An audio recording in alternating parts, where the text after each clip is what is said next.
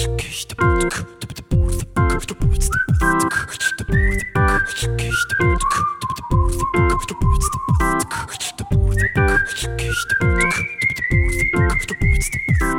Freunde, herzlich willkommen zurück zum Airball Podcast. Chris, was ist mit deiner Schulter? Die tut weh, wie alles. Ich bin ein alter Mann, war eine anstrengende Woche. Mein Körper hat beschlossen, mich heute dafür ein bisschen zu bestrafen.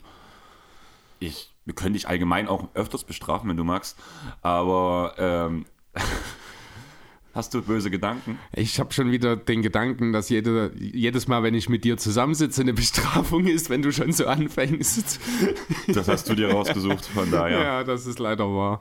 Aber ja, Chris, ich habe doch letztens rumgehört, dass meine Partygemeinde ähm, komisch geworden ist. Ja, Ich kann das von der Party gestern nicht behaupten. na, das ist doch schon mal was. Also, Motto-Party, Record Release Party für alle, die noch nicht reingehört haben. Pasco hat das Album 7 rausgebracht. ZSK das Album Hassliebe und die Donuts. Heute ist ein schöner Tag. Ich habe dir vorhin schon den ersten Song vorgeschrieben. Ja. Wunderschön. Und den, an den drei Bands habe ich mich so ein bisschen durch den Abend gestern gehangelt und habe da sehr viel so in der Richtung gespielt, was so befreundete Bands sind, Bands, die mit den Künstlern schon auf der Bühne standen, etc. etc. Und ich dachte echt so, nachdem ja eigentlich das die offizielle Record Release Party von ZSK gewesen wäre, wo ja das Label uns sogar engagiert hat, die aber kurz vorher dann abgesagt haben und wir alles mal umplanen mussten, was mich echt angepisst Ja. hat. Dadurch kaum Werbung, kaum irgendwas. Und es waren jetzt nicht brechend voll. Dadurch hatten die Leute auch mehr Platz zum Tanzen. Es war allgemein eine, eine, viel schön, eine viel schönere Stimmung. Es war trotzdem gut gefüllt und war echt ein schöner Tag. Aber eine kleine Sache. Jungs, merkt euch beim Feiern gehen. Nein heißt Nein. Anfassen ist erst okay, wenn Ja gesagt wurde. Und nein, Alkohol ist keine Ausrede. Musst wieder gestern jemand rausschmeißen lassen? Ernsthaft? Passiert das immer noch? Oh, das ist so traurig. Es ist einfach nervig. Also, und Mädels, wenn ihr die Situation habt, ihr fühlt euch unwohl, geht zur Bar, geht zur Security, geht zum DJ, gebt irgendjemandem Bescheid, das und das ist passiert. Am besten, ich sag mal, wenn dann ein bisschen das Schamgefühl bei manchen ja doch mitschwingt, meistens gibt es weibliche Angestellte. Geht zu denen, die werden es auf jeden Fall verstehen und im 0, nichts wird der Typ draußen landen. So habe ich es gestern auch wieder gehandhabt. Und auch wieder, weil ich es durch Zufall gesehen habe und das Mädel nichts sagt, nichts gesagt hat. Und deswegen Mund aufmachen, weil nur so können wir einen Safe Space für alle schaffen. Alle sollen auf der Party Spaß haben. Niemand soll sich bedroht, diskriminiert, belästigt fühlen. Und von daher macht Mund auf, wenn ihr was seht. Wenn ihr bei jemand anders seht, der belästigt wird, auch Mund aufmachen oder vielleicht zu den jeweiligen Stationen gehen. Meistens hilft es schon zu sagen, hey komm, grüß dich, lange nie gesehen. Irgendwie so ein total offensichtliches Gespräch anfangen, wo die andere zwar völlig verwirrt sein wird erstmal in dem Moment, weil man, aber als wäre man gut miteinander befreundet, so schnell wie der Typ gekommen ist, so schnell ist er dann in dem Moment auch wieder weg. Ja. Von daher würde ich sagen, eine kleine Sache, bevor unser Thema losgeht. Wir haben eine neue Spot, äh, Apple Podcast Bewertung, täglich schriftlich, Cool. vom Andy aus Los Angeles. Ah, ja, schön. Also viele Grüße in die Richtung erstmal. Ähm, ich freue mich schon drauf, wenn wir uns wiedersehen und wir zusammen feiern gehen können, weil ich glaube zwar, Chris wird bei der Party nicht dabei sein, wenn wir beide zusammen feiern gehen. Das ist einfach nicht seine Weil Musik. musikalisch wahrscheinlich nicht unbedingt meins. Nein, nee. überhaupt nicht deins. Nee. Aber ich lese es ganz kurz vor. Ähm, hörenswert, fünf Sterne. Ähm, sehr guter und fundierter NBA-Talk von zwei sympathischen Kerlen. Mal Einigkeit, mal Diskussion, aber in dem Basketball, äh, Basketball immer im Blick.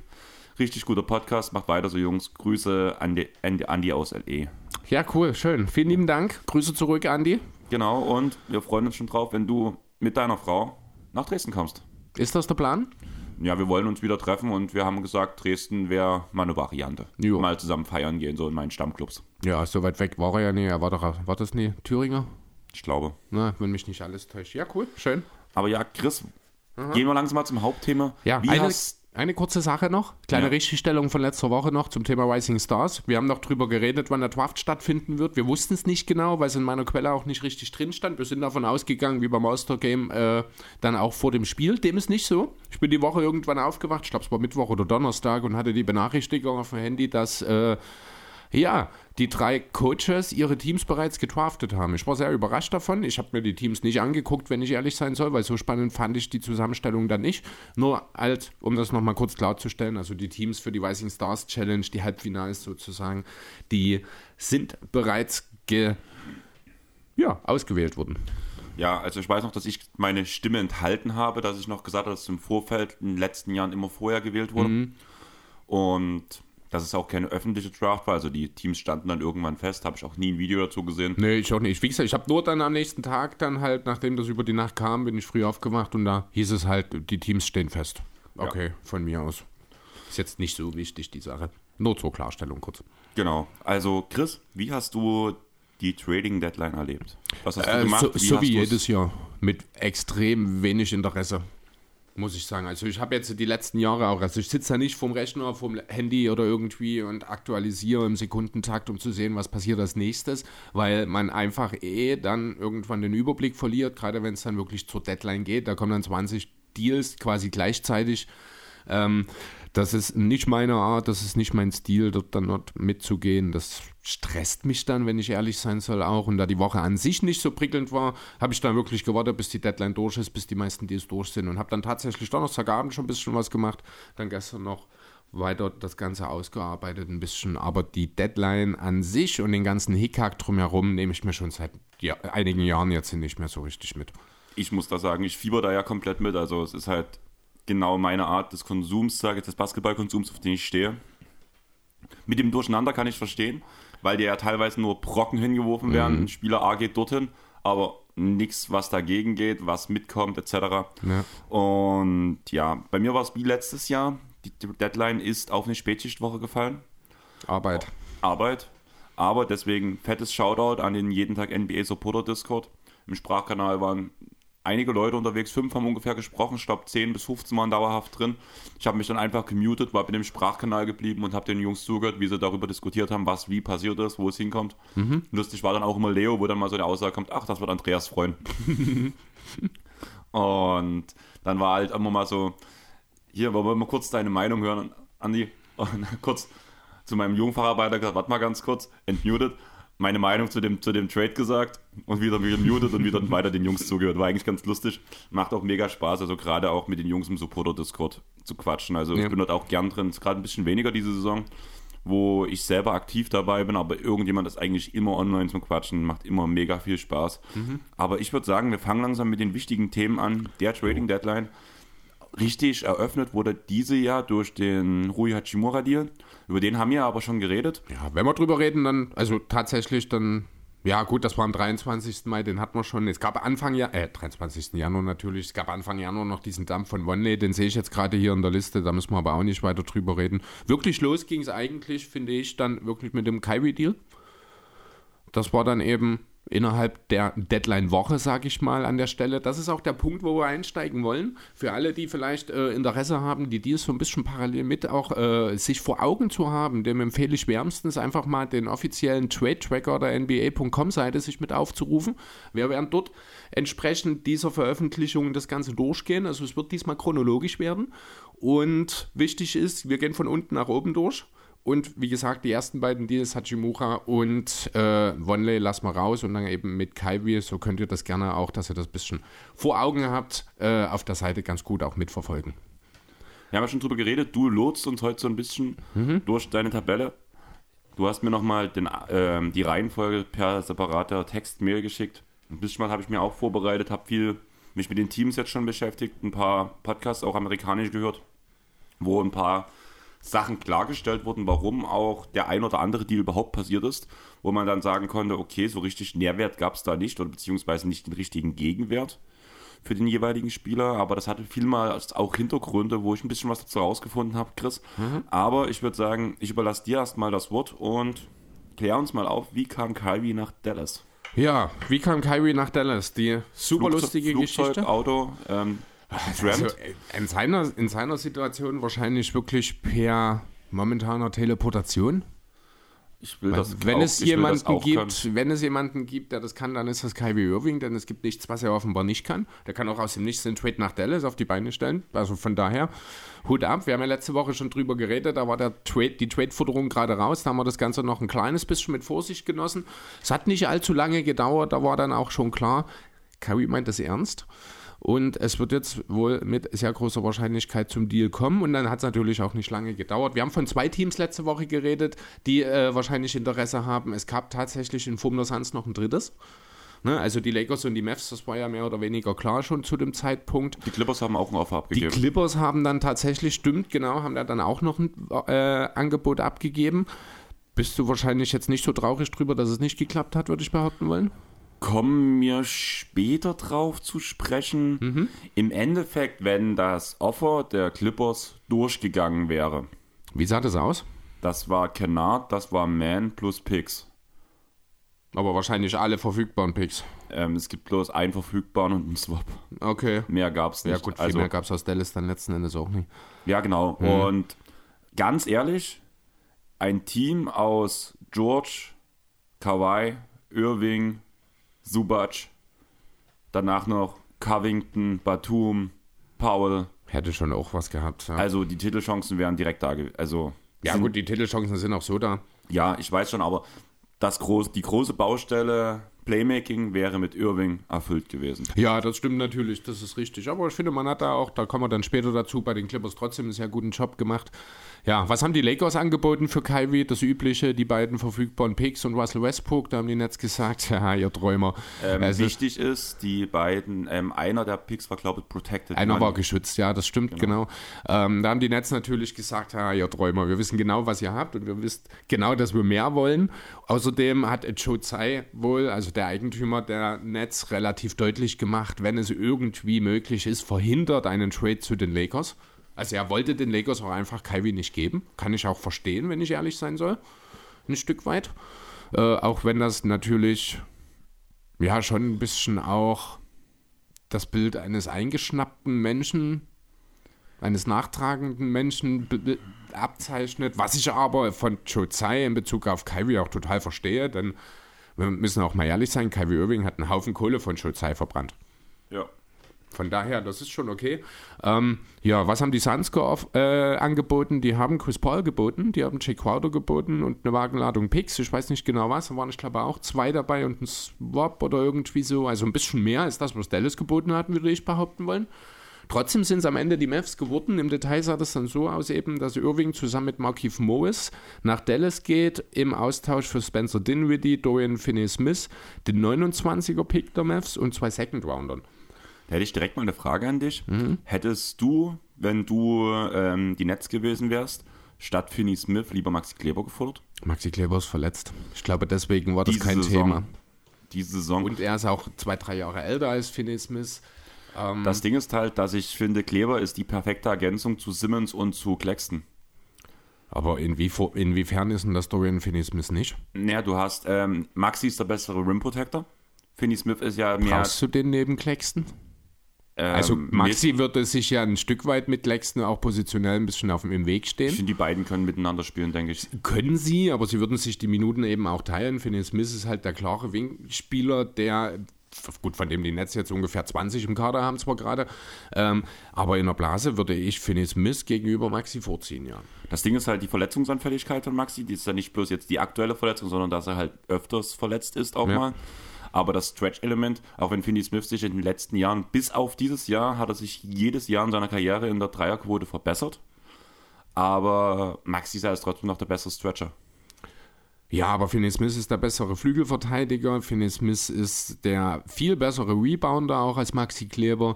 Ähm, er ist so ein Energy-Guy. Ich würde den äh, jederzeit mit, mittlerweile wirklich auch mit dem Hintergrund der Verletzungsanfälligkeit von Kleber und der Tatsache, ich gucke, ich mache es mir ja gerade auf bei Finney Smith, dass aus ihm ja durchaus auch inzwischen ein solider Schütze geworden ist. Ähm, wie gesagt, äh, wobei, Moment, Achso, null. Ja, natürlich. Für Brooklyn hat er erst ein Spiel gemacht. Äh, ja, gut, hat jetzt auch 35% seiner Dreier in Dallas getroffen in diesem Jahr. Das Bei ist welchem erst Volumen? kein. Bei fünf genommenen, 5,4, dasselbe Volumen wie in den Jahr, im Jahr zuvor, also das Maximum. Also sein Career High quasi ja. auch hingenommen. Das ist okay, 1,9 Treffer. Das ist natürlich nur der drittbeste Wert, weil er hat in der Vergangenheit schon mal besser getroffen für Dallas, das ist auch richtig. Aber Dallas ist halt auch äh, nie so richtig in Vollbesetzung unterwegs gewesen. Das muss man in dem Zusammenhang halt auch mit berücksichtigen, dass da immer jemand gefehlt hat und auch ein Kleber äh, einen sehr positiven Einfluss auf das Spiel von dem Finney Smith natürlich dort zum Beispiel auch hat.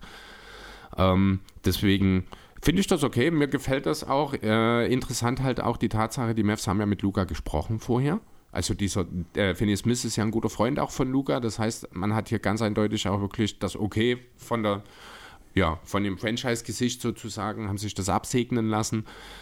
Da, von daher gab es dann auch nichts mehr für die Mavs, wo man sagen könnte, nee, wir machen es doch nicht. Ja, zumal ja Kid sowieso gesagt hat, ich möchte ihn. Ja, man vertraut auch darauf, dass Kid Kyrie in den Griff kriegt. Genau. Und man schätzt auch ein bisschen die Beziehung zwischen Nico Harrison und Kyrie Irving. Ja, stimmt. Durch, die durch mhm. Nike gebunden waren aneinander ja. und damals schon viel miteinander zu tun hatten. Klar, es waren größtenteils vielleicht mal Geschäftsessen, was dann man vielleicht als privatestes sehen könnte. Aber die haben halt eine gute, also geschäftliche Connection gehabt, wurde ja ähm, kommuniziert.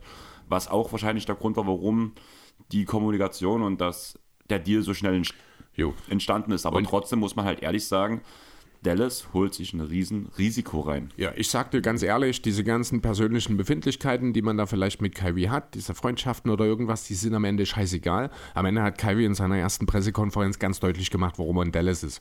Er hat einen absoluten Freibrief bekommen. Er hat sich in seiner ersten PK in Dallas hingesetzt und hat erstmal das Entschuldigungspost von seinem, äh, von damals gelöscht. Von Anfang der Saison hier mit diesem Film. Das Dies hat er schon vorher gemacht, während er in beiden Nets war. Er hat das provokant, er wurde, oder er hat irgendwas nochmal. Nein, er wurde darauf angesprochen, warum er das gelöscht hat. Und er hat gesagt, ich lösche immer Tweets von mir. Das war seine Aussage. Der Tweet war schon lange gelöscht. er wurde darauf angesprochen. Ich das anders verstanden. Er wurde okay. bei den Netz hier aus den Pressekonferenzen rausgehalten. Und jetzt ist er zur Pressekonferenz gekommen und deswegen wurde er darauf angesprochen. Also ich habe ich hab die PK nicht gesehen, ich habe einen Artikel drüber gelesen, da habe ich das so verstanden, er hat auf der Pressekonferenz gesessen und provokant diesen... Nein, ich habe die, hab die okay. gesehen es ging darum, er hatte sein Handy in der Hand, um zu zeigen, oder es hat so gezeigt, ich lösche öfters mal Tweets, so, die ich früher okay. gemacht habe. Ja, trotzdem ist das äh, eine Sache, also wenn er dann solche Tweets löscht, also ich bin mir sicher, er hat in Dallas einen absoluten Freibrief bekommen. Er wird auch wahrscheinlich seinen Maximaldeal bekommen, vielleicht nicht über 4, aber über 2 plus 1 irgendwie. Wahrscheinlich kriegt er sogar eine Spieleroption mit rein. Keine Ahnung.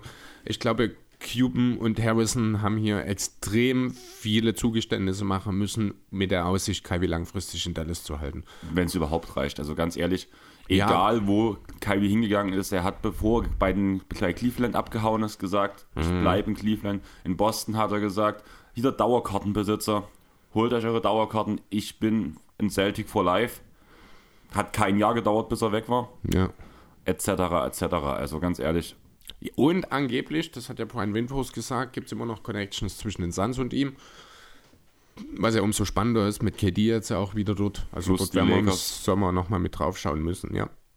Also es gibt auch vor allem genug ähm, Verbindungen, wo man danach jetzt, äh, man muss ehrlich sagen, mit den Deals, die die Lakers gemacht haben, hat man auch ein ganzes paar gute Verträge, um seinen Trade um Kyrie einzufädeln, wenn er auf ein bisschen Geld mhm. verzichtet. Jo, aber was macht denn jetzt der Kyrie Irving aus den Mavs? Also, was er gegen die Clippers gemacht hat mit den Mavs, war schon wieder beeindruckend. Ja, also die Qualität von Kyrie, die steht außer Frage, das wissen wir alle. Ähm, aber sind die Mavs jetzt ein Contender? Nee, oder?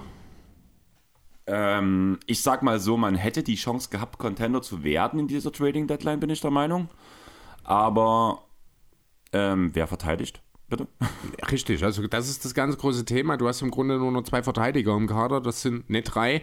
Das sind Kleber, der halt eben die bekannten Verletzungsprobleme hat. Das ist McGee, der die bekannten großflächigen Probleme in seinem Spiel hat. Und, und der wahrscheinlich ist, die schlechteste Saison seiner Karriere Richtig, spielt. und das ist Reggie Bullock, der immer noch nicht in die Saison gefunden hat. Das sind im Grunde die letzten drei verbliebenen Verteidiger, die die äh, Mavs mehr oder weniger noch haben. Damit wirst du nicht weit kommen. Ganz kurz, ähm, Frank Nikifina ja, okay, ja, man kann natürlich auch Chetno Hardy noch mit nennen oder Josh Queen, das sind auch solide Verteidiger ähm, für ihren für ihre jungen Jahre, sage ich mal. Aber das sind alles. Ich meine, schau dir mal an, was im Westen passiert ist. Da sind Durant mit hingegangen.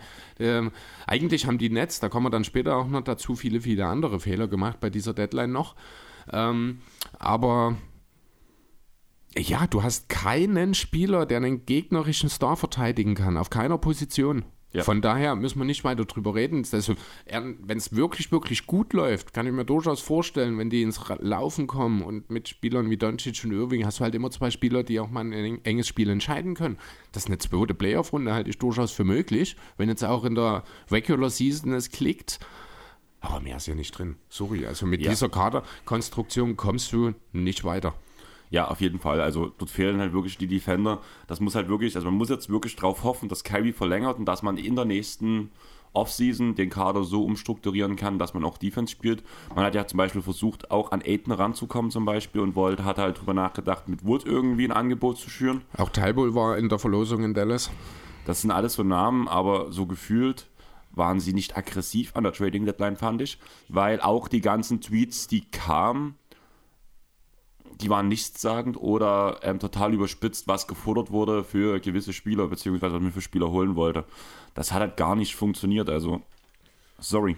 Ja, nee, also die Deadline war eigentlich von den Mavs wieder eine, eine ziemliche Nullnummer. Es ist am Ende halt auch nichts passiert. Ich glaube, war noch irgendwie ein kleiner, nee, nicht mal ein kleiner Deal. Es war einfach nur Kyrie, oder? Mehr ja, ist nicht passiert. Genau, ich habe meine Aufzeichnungen sind immer so, ich habe die ganzen Deals aneinandergereiht und wenn es der letzte Deal war von einem Team, habe ich mir das Death Chart darunter kopiert. Ja, und das ist bei den Mavs da. Das ist direkt bei dem ersten Deal von den Mavs da, genauso. Ja, und da sind wir halt dann an dem Punkt, das ist, ja. Also die werden sehr schön anzusehen zu sein teilweise, andererseits aber auch teilweise nicht, weil wir viel Isoball spielen, also sehen werden. Ähm, wie du mit Dwight Powell als Starting Center dann agieren willst oder ob das dann Christian Wood ist, das ist hin, hin wie her, ist das defensiv eine Katastrophe. Da ist Paul vielleicht noch mal ein kleines bisschen besser natürlich. Dafür hat er offensiv eigentlich gar nichts zu bieten, außer dem Wimwaller. Ähm, ja, also Maxi wird ein paar Probleme lösen, wenn er wieder fit ist, glaube ich. Ich kann mir durchaus vorstellen, dass er ähm, viele Minuten auch in der Smallball-Lineup als Center sehen wird in diesem, äh, in diesem Team. Gerade wenn es eben mal defensiv orientierter sein muss, dass er dann wirklich mit einem Bullock, mit einem Hardy äh, oder sowas dann oder auch vielleicht ein Ilikina gemeinsam mal auf der Platte ist, um den Gegner einfach mal einzuschränken oder so. Ob das dann aber auch Erfolg haben wird, weil diese Lineups dann wahrscheinlich nicht besonders offensivfähig sein werden, müssen wir sehen. Also ich habe viele Fragezeichen in Dallas. Das Team ist, hat zwar jetzt in der Spitze zwei absolute Superstars, aber dahinter ist dieses, dieser Kader null ausgewogen, null ausgereift. Das funktioniert so. Also da haben die Mavs definitiv noch einen weiten Weg vor sich. Ja, gebe ich dir auf jeden Fall recht. Dallas gehört auch zu den, also ich habe gerade gerade Verlierern sagen, das stimmt nicht, weil man hat Kyrie bekommen, was auf jeden Fall ein Upgrade ist. Aber wenn man den Deal rausnimmt, muss man Dallas als Verlierer sehen, weil man einfach ich sehe es auch so, einfach weil man an, zur Deadline hin nach dem Kyrie-Deal, man hätte mehr machen müssen, genau. man hätte dieses Team noch verbessern müssen an bestimmten Stellen, das ist nicht passiert. Deswegen hat man letzten Endes jetzt alle seine Assets für den Moment erstmal für ein halbes Jahr Kyrie Irving geopfert und kann nur hoffen, dass das nicht im Sommer alles schon wieder obsolet ist. Also genau. Also das ist ein riesengroßes Risiko, dass zwar mit diesem am Ende nur einen Pick nicht allzu teuer dahergekommen ist, das muss man auch sagen, für den Spieler für, für, die Qualität, natürlich Finney Smith auch mit dabei. Ja, plus zwei Second Rounder. Und die, ja, darüber muss man dann eh nochmal reden, was da an dieser Deadline los war, über die Second Rounder. Ähm, hey, fünf Second Rounder sind ein First Rounder. Ja, so ungefähr. Also das fand ich schon ein bisschen albern, aber da siehst du eben auch, dass die ganzen verfügbaren First Rounder bei einer Handvoll Teams sind, die einfach nicht gewillt sind, die abzugeben aktuell und keiner auf dem Markt sind. Ähm, ja, zu den Nets kommen wir später noch. Genau. Und deswegen kommen wir jetzt zu dem Mastermind der Heat. Ja, Trade, äh, Dead, De, wie heißt er mit Vornamen? Dwayne Deadman? Deadman? Dwayne Deadman. Oh, ich habe den Namen lange nicht mehr genannt. Hat mal in Philly gespielt. Ich habe den mal geliebt. Jetzt kriege ich den Namen nicht mehr gebacken. Dwayne Deadman. Dwayne Deadman, ja. Ich weiß nicht warum. Äh, ist zusammen mit einem Second Rounder im Gegensatz, äh, im Gegenzug für ein bisschen Cash nach San Antonio gedumpt worden. Warum haben die Heat das gemacht? Weil man so einen Haufen Kohle spart. Ich glaube, man ist unter die Steuer gekommen dadurch, das was für die Zukunft auch relevant ist, weil die Repeater-Thematik damit in der Zukunft äh, erstmal hinten angestellt werden kann. Das wird dann auch bei den Sixers nochmal extrem relevant, äh, die Thematik. Aber ansonsten ging es um nichts weiter. Ich glaube, für die Heat war das eigentlich mehr so ein Deal, der den, äh, die Deadline-Bonanza, sag ich mal, einleiten sollte. Aber auch da ist nichts weitergekommen. Genau. Also die Heat sind für mich einer der Verlierer. Definitiv. Weil man hat sich nicht verstärkt, man hat, also man hat eigentlich, man ist in Playoff-Chancen, die sind größer geworden, aber das lag nicht an den Aber Heat, sondern genau. weil Die alle Ostteams so ein bisschen stehen geblieben sind. Ja, weil plus alle- Mhm. die großen Teams sich eigentlich fast nur verschlechtert haben im Vergleich. Also der ein, die einzige Ausnahme an großen Teams, die, die sich Also es gibt drei Top-Teams im Osten, die sich verbessert haben und es gibt die Nets, die aus der Top-Riege abgeschlossen sind und alles andere ist Mittelmaß. Und die Heat sind irgendwo dazwischen. Oh ja, gut, ja, ich habe ich hab den Crowder-Deal vergessen. Ja, Quater Milwaukee, du hast die Celtics, die sich Muscala. under the radar, finde ich ein sehr guter Deal mit Muscala. Super. Und auch Jalen Daniels von den Sixers, werden wir dann alles nochmal besprechen. Das sind alles Deals, die äh, im kleinen Umrahmen, bei Crowder vielleicht sogar in einem größeren Rahmen, die Teams definitiv besser gemacht haben. Die drei sind jetzt das Nonplusultra im Osten, da kommt lange nichts und dann kommt die Heat. Ja, genau, aber das liegt halt. Na gut, Oder du hast noch die Cavs, Stimmt, Cleveland hast du natürlich noch, das stimmt, die sind nur da auch. Die aber die waren, halt, die waren halt auch so ein Team, was auf der Stelle getreten hat für mich. Aber ich glaube, dort lag es nicht daran, dass es nicht gewollt war, sondern dort hat sich einfach den, kein Deal an- angeboten. Und ich glaube, Kobi Altmann hat das dann an der Stelle äh, rational gut gelöst, indem er einfach sagt, wir sind in einer Situation, wir können locker noch bis zum Sommer warten. Ja, verstehe ich, aber ich verstehe, also was ich nicht verstehe, ist, dass kein Deal mit den Nets zustande kam, weil die Nets, Nets haben, haben- so viele Spieler von Ja, diesem. Spielertyp. Ja, das stimmt allerdings. Also das ist, aber wie gesagt, bei den Nets, die haben vieles nicht gemacht am Ende. Ich finde, die haben ihren dann Umbruch, wie er kam, nur halbherzig umgesetzt jetzt zur Deadline. Aber da reden wir später darüber, wenn wir bei KD sind. Wir machen jetzt erstmal, also ich, ich weiß jetzt nicht, zu Deadman oder zu den Heat, willst du noch was loswerden? Ähm, nö. Man hätte halt gerne Jay Crowder bekommen. Ähm, das hat nicht funktioniert, weil man einfach keine Assets hat. Man hätte gerne Kyle Lowry abgegeben. Das hat auch nicht funktioniert, weil niemand den Vertrag aufnehmen wollte. Na, sie wollten ja Terrence Mann bekommen und Terrence Mann wollte man für Lowry nicht abgeben. Ich weiß Kann ich auch dass verstehen. Mhm. Ich, dass, ja, aber ich weiß noch, dass wir darüber diskutiert haben, wo du noch so gesagt hast, ja, für Conley oder für Lowry würde ich Terrence Mann abgeben. Ich Wo habe gesagt, wenn es so ist, dann wird Terrence Mann definitiv äh, ein sehr interessanter Name in diesen Verhandlungen sein. Ich habe nie gesagt, ich würde ihn dafür abgeben. Okay, ich weiß noch, dass ich es auf jeden Fall verteidigt habe, dass ich es definitiv nicht machen würde. Ich war mir da unsicher. Ich habe aber gesagt, wenn es einen Deal gibt, dann wird wahrscheinlich Mann drin sein. Das war so meine Intention. Gut, machen wir weiter. Sagen wir mal so, ich habe oft gezittert. Ist glaube ich, ja. Es waren halt auch viele Namen, äh, Point Guards auch. Ja, es hat ja am Ende auch einige bewegt, aber ja, inklusive zwei Clippers Point Guards. so, gut, nächster Deal. Also die Deadman schließen wir jetzt ab. Wir haben gleich noch so einen kleinen Deal. Ich habe mal auch so ein bisschen als Dump hier stehen.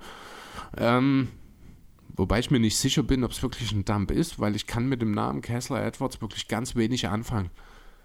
Das ist, äh, also es geht darum, Kessler Edwards und Cash Considerations sind nach Sacramento getradet worden und im Gegensatz dazu haben die Nets die Draft-Rechte von David Michino bekommen. Ich habe mir nicht mal angeguckt, wer das ist. Ähm, ich, wie gesagt, für mich ist das ein Dump gewesen, indem man das Gehalt von Edwards abgeben, äh, loswerden wollte. Warum sonst gebe ich noch Cash drauf? Ähm, ja, gebe ich dir im Großen und Ganzen recht. Ich glaube trotzdem, dass die Kings ihn probieren. Einfach weil er ein Flügel mit ähm, Point Guard Skills ist. Also der kann halt einen Aufbau leiten zum Beispiel. So ein bisschen diese Richtung, also ganz, ganz klein gesagt, wie Terrence Mann so ein bisschen, kannst du sagen. Extreme Sprungfedern mit den Füßen. Und das ist auf einer Position bei den Kings, wo wirklich nach Nachholbedarf ist. Man wird ihn jetzt testen, wird gucken, wie er sich jetzt so entwickelt und danach kann man ihn immer noch dumpen. Aber erstmal denke ich schon, dass er getestet wird. Ja, gedammt wurde er ja von den Nets. Also ich glaube, ich kann mir vorstellen, dass es ungefähr so gelaufen. Die Nets haben ins Forum gepostet, wir würden gern Kessler Edwards abgeben und die Kings haben geantwortet, wir wollen aber dafür noch ein bisschen Kohle und dafür kriegt er irgendeinen irrelevanten Rechte von uns. So ungefähr. Ne, sie waren halt vielleicht auch die Ersten, die gesagt haben dann so nach dem Motto, ja, wir nehmen ihn, weil keine Ahnung, also das ist halt auch noch vor der KD-Entscheidung gewesen. Hätte sich KD vorher entschieden, wäre vielleicht auch was anderes passiert. Also hätte man das vielleicht nicht gemacht, weil das ist kein Deal, den du als Umbruchteam machst. Ähm, ich weiß nicht, wie es aussieht mit, ähm, mit den ganzen Folgedeals, wie es mit der ähm, Luxury Tax aussieht bei den Nets. Dass man das, Das schon ist so ein kein bisschen, Thema. Die Netze müssten jetzt weit unter. Die haben zwei Maximalverträge rausgegeben, die haben keinen aufgenommen, die haben dazu noch Quoter quasi gegen äh, ersatzlos abgegeben. Also rein, ich habe es mir nicht angeschaut, aber rein salary-mäßig müssten die Netze jetzt drunter sein, würde ich behaupten wollen. Okay. Das ist aber auch der einzige Deal, den die Kings gemacht haben? Ja, was sie in meinen Augen auch zum Verlierer macht, muss ich sagen. Denn alle um sie herum haben aufgestockt. Also ich möchte nicht in den äh, gerade ähm, einer der Verantwortlichen der Kings sein, wo du die beste Saison seit ja, gefühlter Franchise-Geschichte ja eigentlich schon spielst. In Wahrheit wahrscheinlich die beste Saison seit Chris Webber. Du bist äh, in deiner Pacific Division klar das beste Team, aktuell bilanztechnisch, und jedes einzelne Team in deiner Division hat aufgestockt. Die Lakers haben eine Handvoll sehr, sehr solide Rollenspieler in ihr Team äh, ergänzt. Die Clippers haben das mit drei sehr, sehr soliden Rollenspielern gemacht. Die, Na, sag mal zweieinhalb. Ja, genau. Äh, wen haben wir noch mit dort drin? Die, KD. Ja, stimmt, genau. Die Suns natürlich. Die Suns stecken dort auch mit drin. Die, haben, äh, die Warriors haben mit Gary Payton theoretisch nochmal aufgestockt. Darüber werden wir dann auch nochmal diskutieren. Da gibt es jetzt doch noch einiges an äh, Diskussionsbedarf. Also für die Kings ist es echt eine blöde Deadline gewesen, obwohl man, und da muss ich auch wieder sagen, sind sie selber schuld, Möglichkeiten hatte. Also ich verstehe bis jetzt noch nicht, warum man nicht versucht hat, beispielsweise einen Vishon Holmes abzustoßen in irgendeiner Form. Es gab genug Bedarf an Backup-Centern in der Liga theoretisch. Philly steht auch noch ohne da. Ja, nennt jetzt bitte nicht Montrezl Herbe. Ähm, die einzigen, die sich dahingehend clever verstärkt haben, sind eigentlich die Nuggets und die Clippers. Deswegen, also ein Markt für Holmes, bin ich mir sicher, wäre da gewesen. Auch hier, wie heißt der, Davis, war, ich glaube, sogar bei den Clippers im Gespräch zwischendurch, wenn mich nicht alles täuscht. Welcher Davis? Ne, von den Kings. Ich, ich, mag, ich kann mit dem Spieler nicht viel anfangen. Ich habe meinen Zettel schon Deswegen habe ich den Vornamen nicht drauf. Sacramento, wo sind denn die Kings hier? Ähm, Terrence Davis. Terrence Davis meine ich, genau. Ich war gerade bei Center und habe überlegt, wer bei Achso, nee, Kings, ich war, ich war jetzt ja. schon wieder bei äh, allgemein bei Spielern, die hätten gehen können. Über Barnes haben wir neulich schon mal geredet. Der wird wahrscheinlich bis zum Ende seiner Tage in Trade-Gesprächen sein, aber seine Karriere als King beenden. Äh, ja, ansonsten. Ja, aber ganz ehrlich, in der Situation der Kings hättest du jetzt zwar aufrüsten können, aber nicht müssen. Also, du standest ja gut da und du hattest keinen Einfluss darauf, was um dich herum passiert. Ja, aber du stehst jetzt eben nicht mehr so gut da. Du, bist du stehst jetzt, überhaupt nicht mehr ja, gut eben, da. also musst du reagieren. Aber du hast nichts mehr. Das ist ja der Punkt. Man hat ja alles abgegeben mhm. dafür, dass man Sabonis bekommen hat und das alles ist. Trotzdem bin ich mir sicher. Gewesen. Also es gibt andere Deals, die ähm, auch hätten so gesehen gar nicht passieren können, die passiert sind. Von daher ähm, auch die Kings hätten, wenn es sich ergeben hätte, wahrscheinlich noch was machen können. Man hat es jetzt nicht, jetzt steht man blöd da, weil, äh, also ich glaube nicht, dass sie noch aus den Playoffs rausfallen werden. Ich habe aber auch nicht genau geschaut, wie viele Spiele innerhalb der Division sie noch haben, denn das kann halt wirklich ganz schön hart werden jetzt für die Kings, ähm, dass es unter Umständen wirklich noch mal ein bisschen runtergeht. Wer weiß. Auch andere Teams im Westen, auch die, King, äh, die Grizzlies haben ja noch mal ein bisschen aufgerüstet zum Beispiel. Insgesamt ist ja der Westen noch jetzt auch in der Spitze noch mal breiter und stärker geworden, das muss man auch sagen. Und die Kings sind die einen, die dort nicht mitgeschwommen sind. Ja, auf jeden Fall. Kommt noch ein anderes Team, was nicht mitgeschwommen ist, aber ich würde sagen, wir gehen erstmal wieder zurück in den Osten und reden darüber, dass Jakob Pöttl zurück zu den Raptors gegangen ist. Ja. Der damals im Carvalho weggeschickt wurde. Warum macht Toronto das? Ich verstehe es nicht. Was soll das? Das ist, da, da ist doch kein Plan dahinter. Wenn du weiter angreifen möchtest, nicht retoolen möchtest, brauchst du einen soliden Defender auf ja, Center. Aber, und aber, das ist Pödel. Aber er macht dir, er macht aus dir jetzt keinen Contender, er macht aus dir auch keinen Conference-Finalisten und wahrscheinlich auch kein Second-Round-Team. Toronto hat aus einem mittelmäßigen, mittel, aus einem mittelmäßig, nein, falsch, aus einem leicht unterdurchschnittlichen Team ein maximal leicht überdurchschnittliches Team gemacht, wird weiter auf der Stelle treten und hat unheimliche Möglichkeiten, Assets zu generieren, verschwendet. Also ich ähm, sehe hier keinen Plan. Großen, also Angeblich war ja die Aussage laut Wosch, hat das, der hat das ja nach der Trading Deadline getroppt, dass man ja absichtlich alle Spieler verfügbar gemacht hat, um deren Wert einschätzen zu können, wie viel sie Stand jetzt wert sind. Mhm. Und hat, man hat sich im Anschluss dafür entschieden, dass uns dieser Gegenwert der Spieler nicht reicht, weshalb wir daran arbeiten, dass das Team in sich verbessert wird. Und das wird, weil wenn man in der Rim Protection ist, sind die Raptors eins der schlechtesten Teams der Liga. Und Jakob Pötl ist ein Spieler, der die sofort dort auf ein ganz anderes Maß setzt. Ja, natürlich, aber er wird alleine nicht den Turnaround schaffen, den man sich hier vorstellt. Und war es nicht auch so, dass zwei oder drei Spieler der Raptors einen Vertrag auslaufend haben am Ende Ähm, der Van Saison? Fleet und Trent Jr. haben eine Player Option. Ja, die sie wahrscheinlich Und beide nicht Anunoby greifen. ist restricted. Ja, die sie beide nicht greifen werden. Aninobi wird irgendwo einen Maximaldeal vorgelegt bekommen. Dieses Team ist entweder im Sommer super, super teuer, ohne dass man ein wirkliches Ziel, Championship oder einen tiefen Playoff-Run hat, oder dieses Team fällt im Sommer auseinander. Dass man jetzt für Pöltl an sich dealt, das ist jetzt keine schlechte Idee. In der Blase ist das ein guter Deal, gerade wenn man schaut, was man abgegeben hat. Wobei, doch, es ist ein First Rounder dabei, sehe ich gerade. Äh, gut, Cam Birch tut natürlich nicht weh. Ist, ist das einer, der ist nicht fast sogar der einzige First Rounder, der überhaupt über die Decke gegangen ist diese Woche gefühlt. Nein. Ne, gefühlt zumindest. Ne? Ähm, ja, ist dann vielleicht doch, also ich weiß, also für mich ist das, ich, ich sehe dort keinen Sinn drin. Entweder bezahlst du dieses Team im Sommer total über, ohne dass du wirklich in die Range vordringst, in die du willst.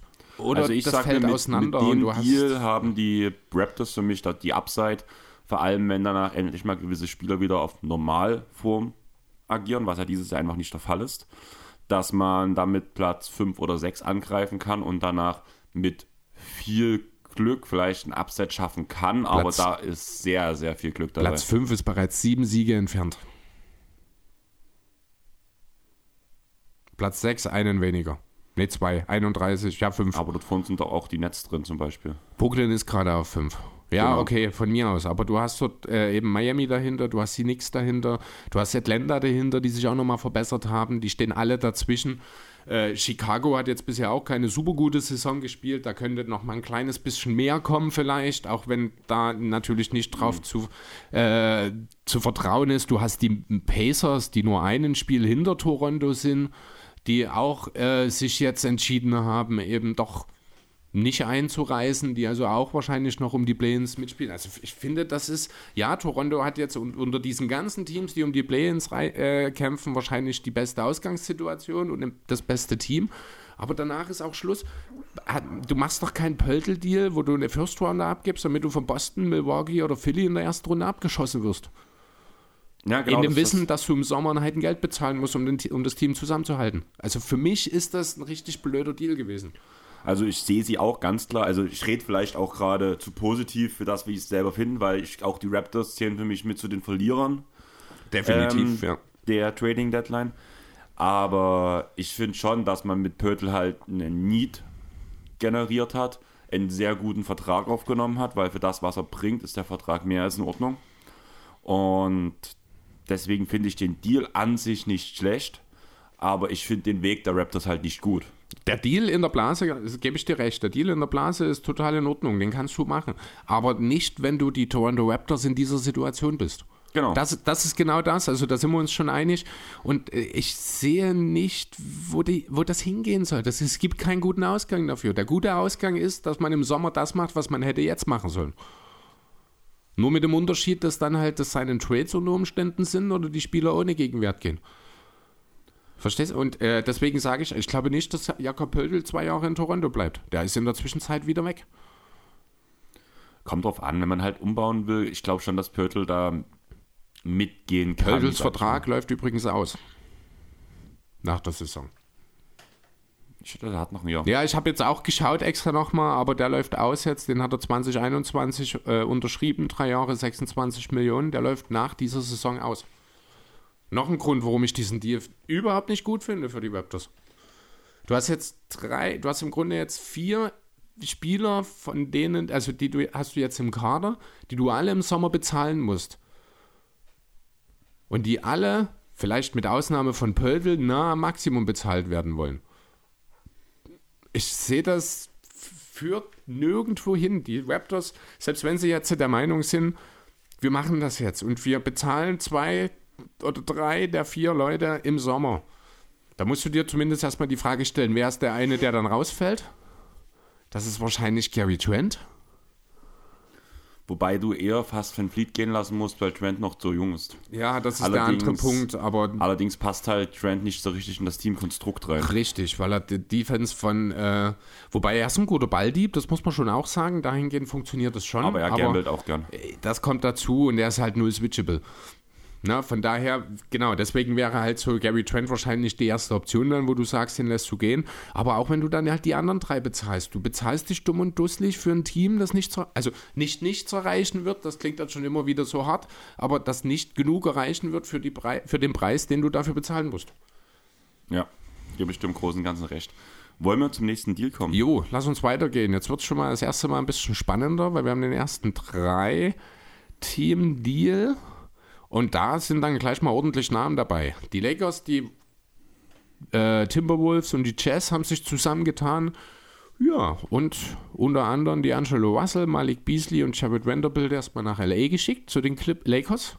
Mike Conley, Nikhil Alexander Walker und drei Second Rounders sind bei den Timberwolves gelandet. Wobei einer davon Swap ist. Ah ja, stimmt, der mit 24er äh, Second Round Pick Swap, genau, mit den Lakers. Und dann haben die Jazz bekommen, Russell Westbrook, Juan Toscano Anderson, Damian Jones und den 27er Pick der Lakers, von dem ich nicht weiß, ob er geschützt ist. Ähm, der ist ungeschützt, wenn ich mich nicht ganz täusche. Okay. Aber die Frage. Ah, nein, Top 4 geschützt war der, da war Top 4 geschützt. Das kann sein, ja. Ja, stimmt, ich glaube zwei Jahre, wenn mich nicht alles täuscht irgendwie. Und sonst wären es zwei Second Rounders. Ja, genau, halt. ja. Und da ist meine erste Frage. Was hat Danny Ainge dort gemacht? Ich weiß auch nicht so richtig. Das also, ist kein das Gegenwert. Ist, also nee, wir haben die ganze Zeit geredet davon, dass Mike Conley sollte den First Rounder bringen, N. Malik Beasley sollte den First Rounder bringen und Jared und Vanderbilt sollte den First Rounder bringen. Auch. Am Ende das sind drei mhm. First Rounder. Klar, der 27er Top 4 Protected ist viel wert in dem Jahr. Der ist wirklich ein guter First Rounder. Ich hätte ja den 29er haben wollen an der an Stelle, aber den wollten die Lakers bestimmt nicht abgeben. Genau. Und also ganz ehrlich, wir haben die ganze Saison drüber geredet ja, entweder er hält das Team zusammen oder er will halt viele externe Picks holen. Jetzt hat er das Team aufgegeben, blöd gesagt, hat nur noch ein paar Grundpfeiler behalten vom Team, also was mhm. wie Lauri Markan, die man halt. Ja, die, die nicht zur Verfügung standen. Genau. Beziehungsweise niemand wollte im Sinne von Colin Sexton zum Beispiel. Mhm. Und man ist so zu gut, um dass der eigene Pick gut wird. Und man hat sich kaum Draftkapital. Man hat ja, also man, man, ist schon deutlich schlechter jetzt. Also das muss man schon mal deutlich sagen. Du hast Conley, Alex, gut, Alexander Walker hat keine Rolle du gespielt. aber nicht mehr in diese Superstar-Riege rein, wo in Wemby, aber die Thompson es gibt vier Gibt es nicht vier bis fünf wirklich gute Prospects in diesem Jahr? In diese Range kannst du unter Umständen noch reinfallen? Na, die Top-Prospects sind Wemby, Scoot und die Thompson Twins. Das sind ja. die vier Top. Allgemein ist es eine gute Draft aber man hätte entweder am Anfang der Saison schon schlecht spielen sollen und schon am Anfang der Saison alles wegdienen, oder wenn man dann schon seine Spieler promotet, sage ich mal, musst du mehr rausholen am Ende. Darum ja, geht es mir. natürlich, das stimmt natürlich. Andererseits hat halt auch in Utah keiner damit gerechnet, dass du halt, ich weiß jetzt nicht mehr, was es waren, 15 der ersten 20 Spiele gefühlt gewinnst oder so, etwas übertrieben formuliert. Das war ja alles anders geplant. Du warst dann irgendwann an dem Punkt, wo du dich entscheiden musst. Dieser Punkt ist vielleicht auch, hat, den hat man in Utah ein bisschen hinausgezögert, ohne Frage. Die Tatsache, dass jetzt hier dafür nur ein First Rounder bei rumkommt letzten Endes, ist natürlich für Utah eine Katastrophe. Einer, auf der einen Seite, auf der anderen Seite muss man auch mal sagen, Utah hat inzwischen, ich glaube, genug First Round, um in den nächsten Jahren einen kompletten Kader zu picken. Irgendwo kannst du damit dann auch nichts mehr arbeiten. Und man muss auch einfach sehen, was gedealt wurde an diesem Tag.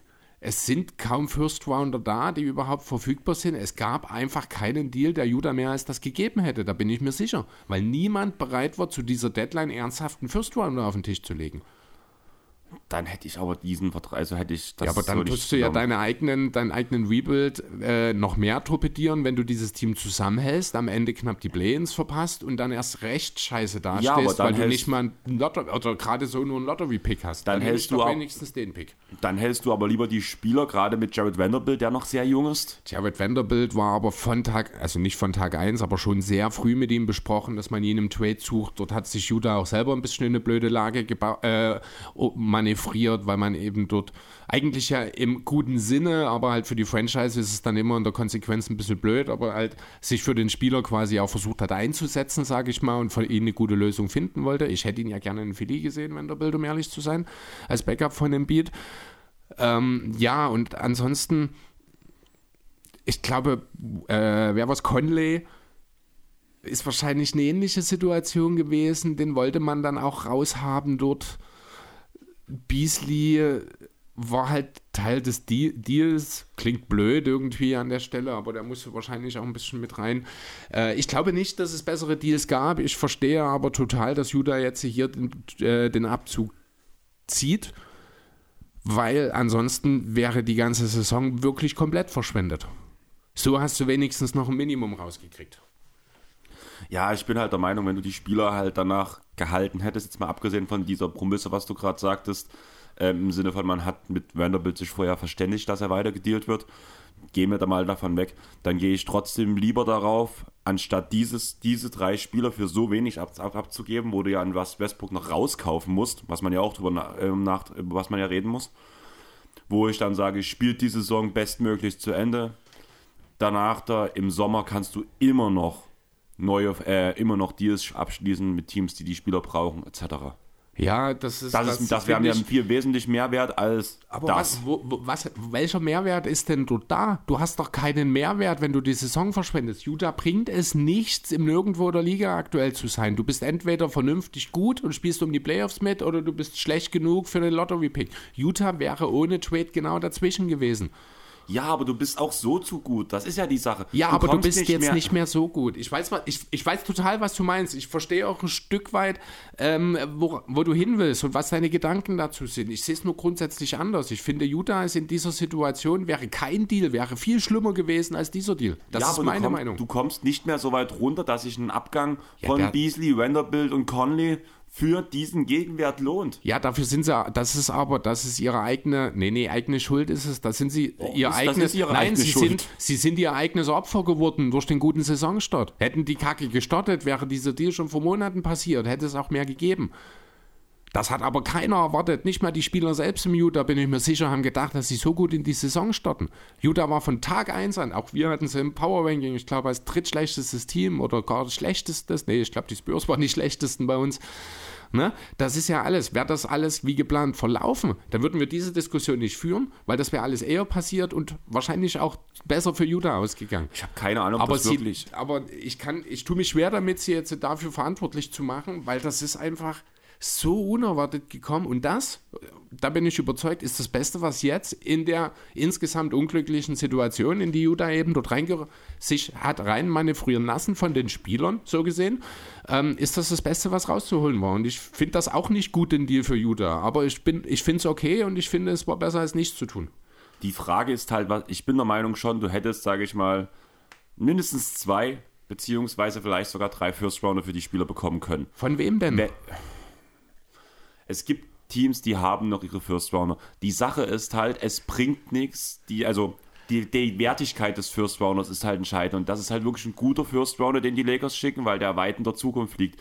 Wenn du jetzt zum Beispiel den Bucks First Rounder oder nehmen wir mal einen Swap, kommt ja auf, auf was ähnliches raus, wenn man in der Lage von Utah ist.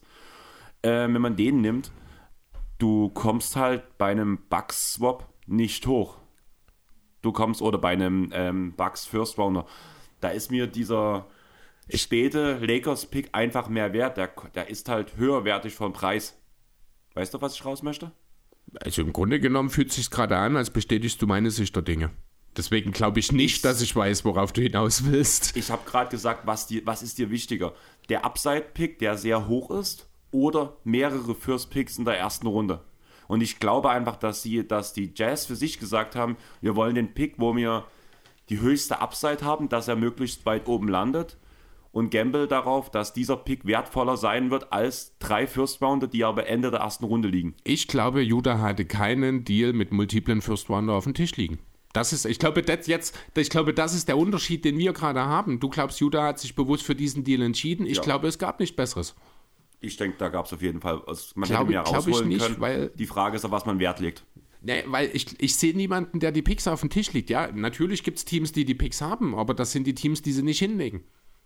Die Clippers zum Beispiel haben einen First-Round-Pick und zum Beispiel einen Malik Beasley hätte den auch gut zu Gesicht gestanden. Und ich glaube auch, wenn man, oder ein Conley zum Beispiel, wurde bei den Clippers ja auch gehandelt. Ja, aber wäre der dann First Rounder wert? Conley? Kommt drauf an, was noch dazu geht. Also, Hm? Ja, das ist, also den Clippers vielleicht nicht an der Stelle, wer weiß, keine Ahnung. Also, also ich das ist glaube, jetzt halt ein Team, wo ich weiß, er wurde dort gehandelt und da ging es Ja. um den First-Runner. Ja, ja, aber dann nimmst du lieber den 27, da sind wir bei dem Punkt, dann nehme ich auch lieber den Lakers-Pick von 27. Wobei ich mir da sehr unsicher bin. Wobei bei den Clippers die, Picks sind, können und auch das richtig wär- schlecht Das werden. wäre dann ne? 29 Ja. und 29 wird kein PG mehr da sein, da Ja, wird das kein stimmt George mehr da sein. Also die Picks sind auch viel wert. Ja, das stimmt schon. Trotzdem, ähm, ja, keine Ahnung. Äh, natürlich ist es am Ende, wirkt gerade, wenn man bedenkt, worüber wir im Sommer geredet haben, für Utah nicht so gut, der Deal. Ich glaube aber, dass sich einfach in den Monaten in der Zwischenzeit auch einfach auf dem Pickmarkt so extrem verändert hat, was die Wertigkeiten angeht, dass das das Beste war, was möglich war. Ähm, gucken wir vielleicht auch mal kurz auf die Seite der Timberwolves an der Stelle. Die haben jetzt eben in Mike Conley den Organisator als Point Guard bekommen, den sie dringend benötigt haben. Also für die Timberwolves ist das ein richtig guter Deal am Ende. Man hat ja auch rein picktechnisch, ich glaube, gar nichts beigesteuert, wenn mich nicht alles täuscht. Nein. Man hat einfach nur D'Angelo Russell in Mike Conley, Nikhil Alexander Walker, zwei Pick, Second Rounder und einen Second Round Swap gemacht. Ich finde das halt so krass, dass die Jazz zwei Picks dafür bezahlt haben, um Conley zu dumpen, um den Vertrag zu dumpen. Wie gesagt, es wurde bei den Clippers auf jeden Fall darüber diskutiert, ob man für Conley einen First Rounder bezahlt. Und dann dumpt man Conley. Also klar mit Alexander Walker zusammen, aber Ich glaube, das ist auch entscheidend, weil ich glaube, Nikhil Alexander Walker ist auch jemand, der eher ein Kandidat mittlerweile für einen Dump als, ist als ein Asset. Ähm, und über den Vertrag von Conley haben wir schon oft genug geredet. Der ist sehr hoch. Das ist potenziell auch einer, den man eher dumpt als nicht. Conley hat jetzt auch natürlich nicht mehr die Qualitäten noch von vor fünf Jahren. aber er spielt eine brachial gute Saison. Er spielt eine gute Saison, das ist richtig. Ob er das in Minnesota dann aber auch umsetzen kann, das muss man eben auch noch schauen. Und wie lange er das vor allem auch noch kann. Was ein ganz wichtiger Punkt bei dem Deal ist, ähm, der Zeit, wo Conley zusammen mit Gobert gespielt hat, das waren die besten. Äh, sorry, ähm, das war gerade Quatsch. Das Ich glaube, du Quatsch. wolltest wahrscheinlich auch eher Marc Gasol als Rudi Gobert sagen, Ja. oder? Ja, gut. Okay, gut. Ich Ja, wusste, was du grad- sagen wolltest und ja, alles klar. Also rein vom Prinzip her, also auch abstimmungsmäßig, def defendermäßig, beziehungsweise auch mit Lobthreads kann halt Conley sehr gut arbeiten. Und Mhm. das funktioniert alles mit Gobert. Allerdings haben wir das ja ähnlich, auf eine ähnliche Art und Weise auch ja gesagt, Über wo wir D'Lo. noch von diesen Tag-Teams geredet haben, Richtig. mit Dilo und Ja. Ja, trotzdem gefällt mir der Deal für die Timberwolves gut. Der wird äh, für Strukturen der Offense sorgen. Der wird die ganze Sache wahrscheinlich auch auf, in Sachen Guard-Defense ein bisschen upgraden. Wenn wir da über den 34-jährigen Conley das sagen, dann sagt das viel über die Angelo Russell aus an der Stelle. Ähm, ja, viel mehr gibt es zu den äh, Timberwolves dann vielleicht gar nicht unbedingt zu sagen. Äh, vielleicht noch eine kleine Anekdote zu äh, Patrick Beverly. Der hat sich ja sehr gefreut, als es hieß, dass äh, Dilo zu den Lakers kommt, hat direkt auch einen Tweet abgesetzt von, äh, mit ihm und Dilo zusammen aus Timberwolves Zeiten mit The Gang is Back. Hat äh, am selben Tag ja auch noch ein bisschen gegen Shams Kawania ge gedisst, sage ich mal. Wie hat er gemeint? Äh, Wosch hat Muskeln aufgebaut, er macht Shams ganz schöne Schwierigkeiten heute. Und Shams hat sich ja dann auf seine ganz eigene Art re äh, revanchiert, indem er den Trade zu den Magic bekannt gegeben hat. Also Patrick Beverly hat auch eine sehr, sehr interessante Deadline hinter sich, muss ich sagen. Was man noch zu den Wolves sagen kann jetzt im Nachhinein, dass Anthony Edwards ähm, ein Replacement-Spieler fürs All-Star-Game ist. Ja, wir könnten auch drüber reden, dass Markan, Morand und Embiid starten werden. Äh, fand ich jetzt alles total uninteressant, um ehrlich zu sein. Aber ja, hast du natürlich recht, man kann es mit halt erwähnen. nebenbei mit erwähnen. Ja. Jo, gut, ja, ansonsten die Lakers, da würde ich jetzt gar nicht unbedingt so viel dazu sagen, weil da haben wir gleich noch einen Folgedeal, den wir gleich mit einbauen können. Ja. Und zwar ist das der, der dann ja auch die. Ach nee, ja, ich habe ja erst mal. War Als nächstes kommt der Lakers-Deal, wo die Lakers Mo Bamba erhalten, Davon Reed und Second Rounder.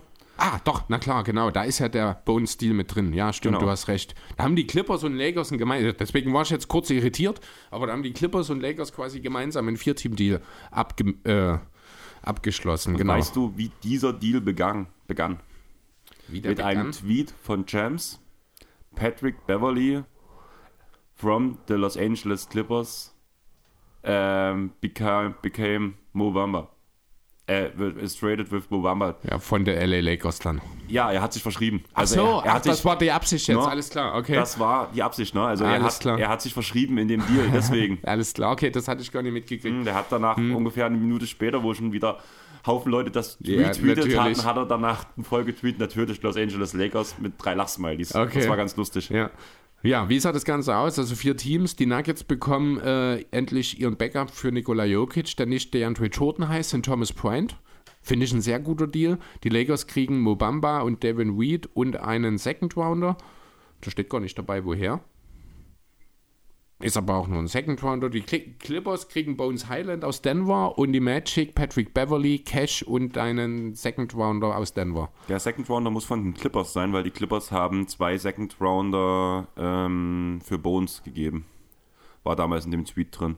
Da war ich, wo ich den übertragen habe von NBA Twitter. Dann würde Also- aber in dem Deal auch noch einer fehlen. Da würde noch einer fehlen, da war ich nämlich verwundert, weil aber Shams und Wosch hatten das beide gepostet, weil das war der Gegenwert für Bones war. Vielleicht hat sich das auch einfach nochmal geändert, weil Durch ursprünglich war das ein Two-Team-Deal direkt einfach bloß, da hieß Ja. es vielleicht dann Bones äh, und zwei Second irgendwie und dann kamen halt die anderen Teams dazu, dass sich das nochmal verändert hat. Genau, kann ja durchaus sein. Ja, ganz kurz zu den Nuggets. Äh, oder wollen wir erstmal gleich jetzt mit den Lakers anfangen? Ähm, ich würde bloß ganz kurz ähm, einen kleinen Punkt sagen, weil ich finde schon, also ich würde gerne mit, mit Nuggets und den Clippers anfangen, einfach weil die beiden Spieler, die gekommen sind, haben ein was gemeinsam. Die waren mit ihrer Rolle im Team unzufrieden, haben ein bisschen stunk gemacht. Weshalb Bones auch so billig, muss man ja wirklich sagen, weggegangen Allerdings, ist. Ja. Und Thomas Bryant ja eigentlich auch sehr billig weggegangen ist. Thomas Bryant hat angeblich einen Trade gefordert. Ja, und Bones war mit seiner Rolle unzufrieden, hat stunk im Team gemacht. Ja, aber also bei Bryant, und das muss man auch mal sagen, dass ich habe das Gefühl, mittlerweile macht das wirklich jeder. Ne, also ein Korkmaz grad stellt sich bei den Sixers hin. Äh, ist jetzt natürlich auch ein bisschen blöd, dass er jetzt nicht in irgendeinem Deal mit untergebracht wurde für ihn. Äh, ich kann es tatsächlich auch nachvollziehen. Ich glaube auch, dass es in Wirklichkeit viel mehr Mediengemache ist. Also ich glaube nicht, dass sich irgendjemand, der an zehnter Stelle in der Rotation ist, hinstellt und sagt, ich will getradet werden, sondern hey Leute, können wir vielleicht mal schauen, ob er irgendwo Genau. eine bessere Situation für mich findet. Genau. Ne, weil das sind ja grundunterschiedliche Sachen, die die Medien nie differenzieren. Ähm, ja, Thomas Bryant hat halt äh, in, der, in dem Kontext, dass Anthony Davis wieder zurück ist und natürlich wieder Minuten sieht, hat er seine Minuten fallen sehen und wollte deswegen gerne eine andere Rolle, eine andere Situation haben. Fetter Shoutout übrigens an Thomas Bryant, der unabhängig davon, dass LeBron James gerade den Rekord als bester Scorer der Liga-Geschichte aufgestellt hat, in einem Mismatch unterm Korb steht und den Ball gefuttert hat. Äh, ja, du lachst jetzt. Ich finde das wirklich beeindruckend. Ich finde das wirklich gut. Während alle, wirklich alle da saßen und nur zugeguckt haben, wie LeBron diesen Wurf nimmt, diesen Fadeaway, war Thomas Bryant ready. Ne, Fundamentals. Also ich fand das wirklich gut. Ich weiß gar nicht, wen er hatte dort. War ein gegnerischer Guard. Den er, SJ. Was? Sh Ja, Shade? der okay. das war das Mismatch. Ne? Ähm, und ich finde auch das Bild dazu, ne, das, was jetzt auch durch die Medien ging, wo Bryant halt wirklich dasteht und um Korb und den Ball quasi, also er bereit, er fordert ihn ja nicht, aber er ist bereit, den Ball entgegenzunehmen, finde ich, das macht das Bild noch viel geiler als LeBron, wenn dann würde er dort alleine auf dem Foto sind, weil es eine echte Spielsituation simuliert dort. Die ist ja gefühlt nicht wahr. Irgendwie. Ja, ich fand den Tweet danach von Cam Birch ziemlich geil, der ja M. LeBron ähm, verteidigt hat. Ich weiß nicht, ob du das gehört hast oder gelesen hast. Er hat so im Kontext gesagt, so, ich hatte nur zwei Chancen. Entweder ich bin bei dem historischsten äh, Moment der NBA-Geschichte dabei oder ich habe ihn verhindert. Ja. Zumindest für den Moment, dass er dann Ja. halt in der nächsten Possession kommt, ja. Aber ich fand es halt lustig, so, Ja. diese Aussage. Ja, nee, aber trotzdem, also ähm, Thomas Bryant würde Nuggets sehr helfen. Er ist jetzt natürlich nicht unbedingt das, was man einen elitären Verteidiger nennt.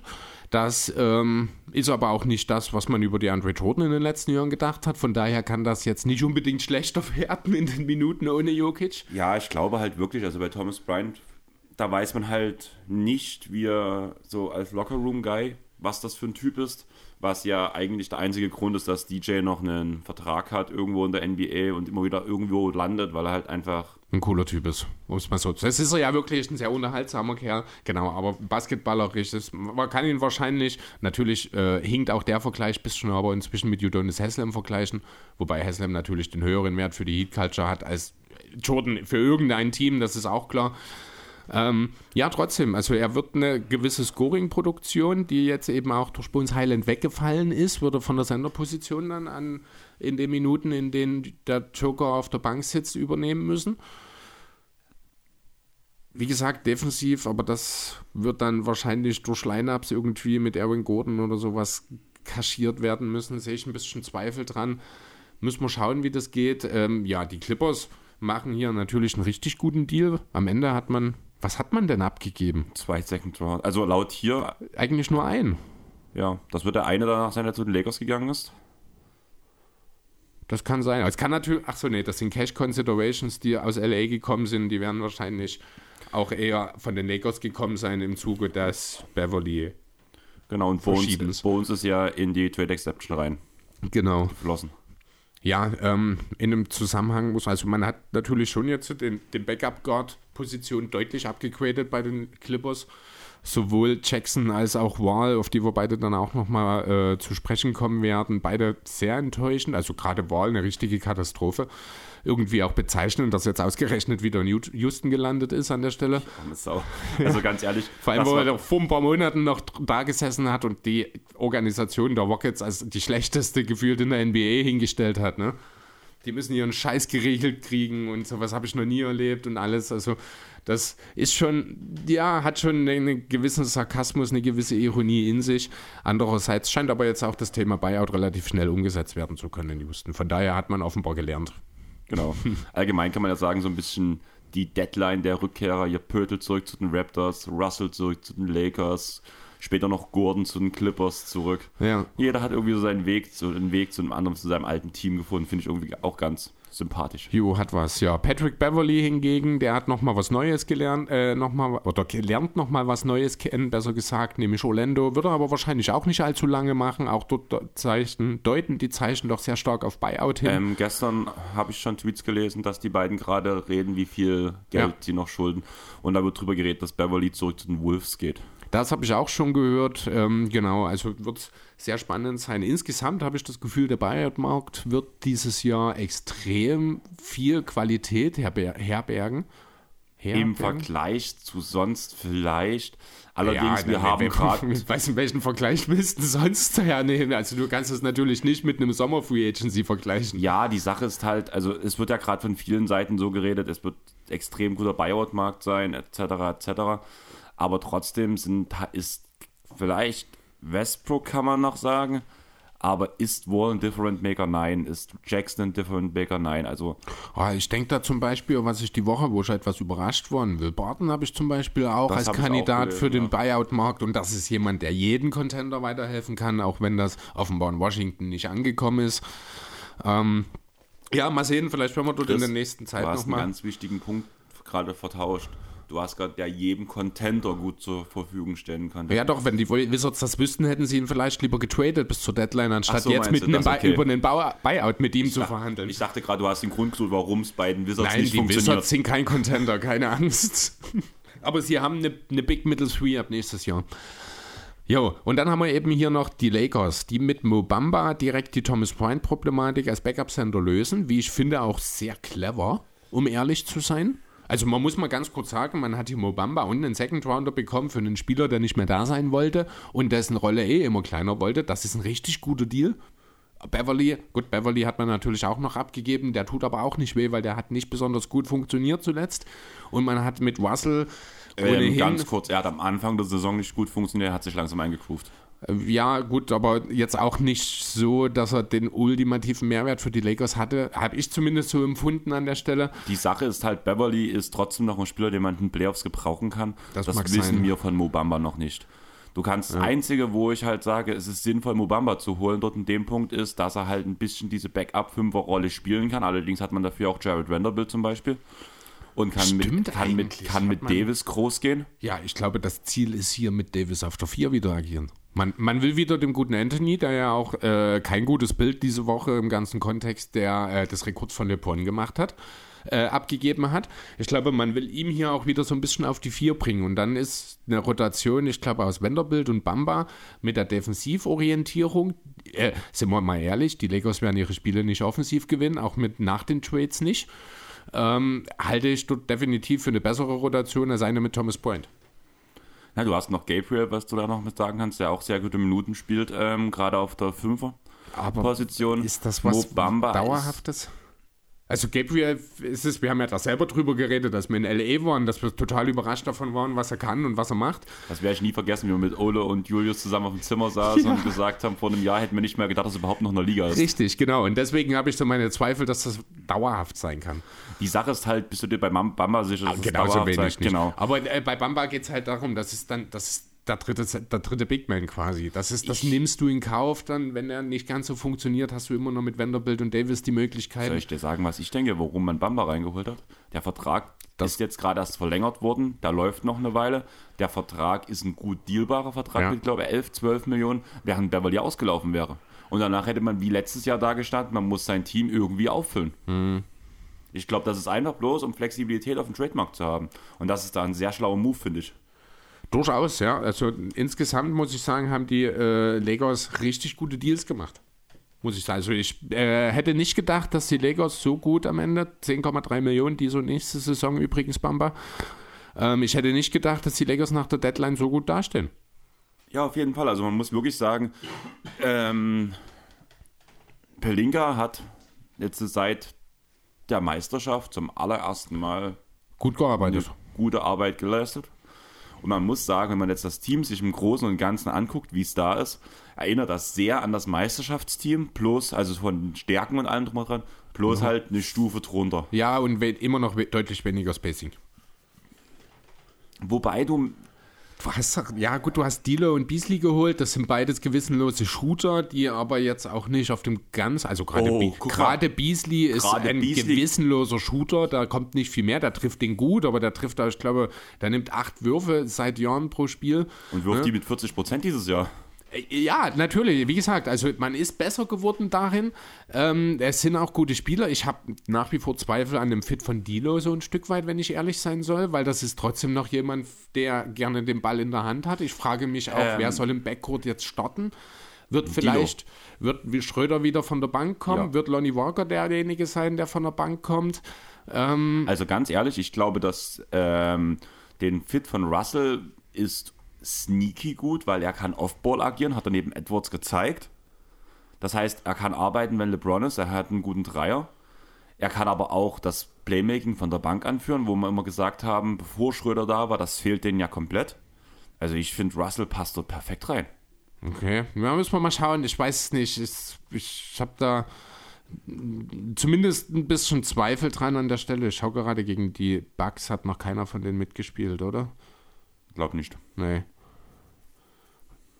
Äh, nette Nebeninformation. Michael Be nee, nee, Michael Malik Beasley spielt jetzt mit seinem ehemaligen Stiefsohn zusammen. Also fast Stiefsohn. Mit Scotty Pippen Jr. Denn Malik Beasley hatte was mit Larsa Pippen vor ein paar Jahren. Mit Scotty Pippen okay. Juniors Mama. Stimmt, da gab es doch diesen riesigen Zoff danach. Äh, ja, die Familie Pippen macht sehr viel äh, ja, Gossip in den letzten Jahren, muss ich sagen. Das fand ich noch ganz lustig. Da würde ich auch sehr gerne einfach mal sehen, wie die erste Begegnung der beiden stattgefunden hat, dann in L.A. oder wie sie stattfinden wird. Ich weiß ja nicht, ob es schon soweit war. Äh, fand ich aber auch so am Rande nochmal äh, eine ganz lustige Anekdote. Aber ich würde sagen, wir landen beim nächsten Deal, weil eigentlich haben wir über alles geredet, würde ich sagen. Jo, ich denke auch wir sind also Westbrook wird rausgekauft und Toscano höchst, Also tatsächlich, äh, Westbrook, man diskutiert in alle Richtungen. Westbrook ist grundsätzlich auch offen für die Jazz zu spielen. Ich glaube aber, das ist eine Aussage, die, die verwundert mich nicht, weil Westbrook ist bereit für jedes Team zu spielen. Der will einfach nur spielen, glaube ich. Äh, es wird aber höchstwahrscheinlich auf den Buyout hinauslaufen. Soll ja. ich da was ganz Trauriges sagen? Hm? Ich würde, mich, ich, würde mich, ich würde mich freuen, wenn Westbrook bei den Clippers unterschreibt. Äh, wäre interessant. Die Heats sind auch im Spiel, wenn mich nicht alles täuscht. Und noch irgendein Team, das ich gerade nicht auf dem Schirm habe, hat auch schon Interesse angemeldet an Westbrook, falls er auf dem Buyout-Markt landet. Ich finde das krass, dass du das gerade so unter den Tisch kehrst, dass ich sage, ich würde mich freuen, wenn Westbrook für die Clippers spielt. Ich kann das nachvollziehen. Deswegen gibt es ja nicht so einen Tisch zu kehren oder irgendwas. Ist es, er ist die beste Option äh, auf dem Gartenmarkt wahrscheinlich, wenn es auf, zum Buyout kommt. Das kam jetzt von so vielen, also wo die ersten Aussagen waren so, mit Thema Clippers und Westbrook, habe ich so viele Nachrichten von Hörern und Freunden bekommen. Ja, was sagst du, Westbrook? Ja? Wirst, ja. Danach, wirst du noch Clippers-Fan sein und solche Aussagen? Ich so, Es tut weh, es zu sagen, aber ich würde mich gerade freuen, wenn er kommt. Solange er von der Bank kommt und Terrence Mann Mhm. wieder startet, Du- kann ich mir die Rolle sehr gut Ja, vorstellen. du weißt, ich bin ja eh in, äh, im Laufe der Jahre mehr zu einem Westbrook-Believer geworden als zu einem Westbrook-Hater. Das hat sich ja, meine Wahrnehmung von Westbrook hat sich ja sehr zum Positiven, entgegen der großen Masse gewendet, muss ich sagen. Äh, was natürlich viel damit zu tun hat, dass ich einfach dieses Herz, was der Kerl hat, so zu schätzen weiß. Und ich finde, ihm ist auch sehr, sehr viel Unrecht getan worden in den letzten Jahren. Also teilweise hat mir was Westbrook wirklich sehr, sehr leid getan, auch muss ich Es sagen. war übertrieben, aber er hat das Feuer halt auch entfacht und, und auch weiter nachgelegt, muss man sagen. Also er hat sehr viel. ja, aber trotzdem fand ich das teilweise doch Es extrem es unverhältnismäßig. Ja, aber Ja. er hat halt auch genügend Zündstoff geliefert. Ja, natürlich. Im Sinne von Aktionen, wie er spielt und danach dazu Aussagen ähm, in der PK etc. Ja. etc.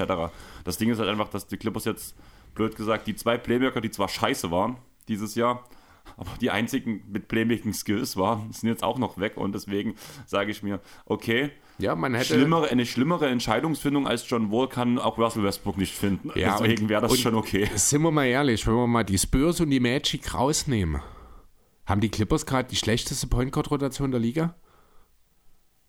Ja, weil du Mit Man und, und Bones? Oder Gordon such dir es raus. Also Ja, Gordon selbst sich ja, nicht ich- unbedingt als Point Guard, Ja, aber er könnte seh- das wahrscheinlich auch mal spielen. Also stimmt. ganz ehrlich, so rein von den Skills glaube ich einfach, dass das alles dreist keine Point Guards sein sollten. ist tatsächlich so, ja. Das sind halt alles eher Scorer Also oder gerade beziehungsweise gerade auch Terrence macht das gerade eigentlich nicht schlecht so, auch in der Kombination, aber das fängt man halt auch über die breite Masse wieder mal auf, Mhm. vor allem über so ein Spielverständnis von einem Robert Covington oder Niklas Batum. Ja. Aber im Großen und Ganzen sollte, sollte ein Terrence Mann kein Point Guard spielen, sollte ein Bones Highland kein Point Guard spielen. Sandro hat mir ja wegen Bones direkt geschrieben, ich habe sofort Vergleiche so ein bisschen in die Richtung Lou Williams, Jamal Crawford gelesen bei Okay. Bones, was ich sehr passend finde, weil ich auch Bones in Zukunft einen Sixth Man-Titel zutrauen würde, muss ich sagen. Möglich, ja. Und das würde sich ja ganz gut reinpassen. Gehen wir mal davon aus, man hat ja mit den Clippers, ich glaube, die Clippers sind das Team, was die meisten Six Men of the Year-Titel geholt hat. Die Ja, natürlich, Jahre. weil die Hälfte davon an Jamal Crawford und Lou Williams Ja. für die Clippers nur mal gegangen ist. Danach hast, du, danach hast du ja noch Montrezl Harrell, der auch noch Ja, einen stimmt, der hat mitgenommen einen Also, du hast ja mitgenommen, so ja. viele Spieler bei den Clippers, die immer Six Men wären.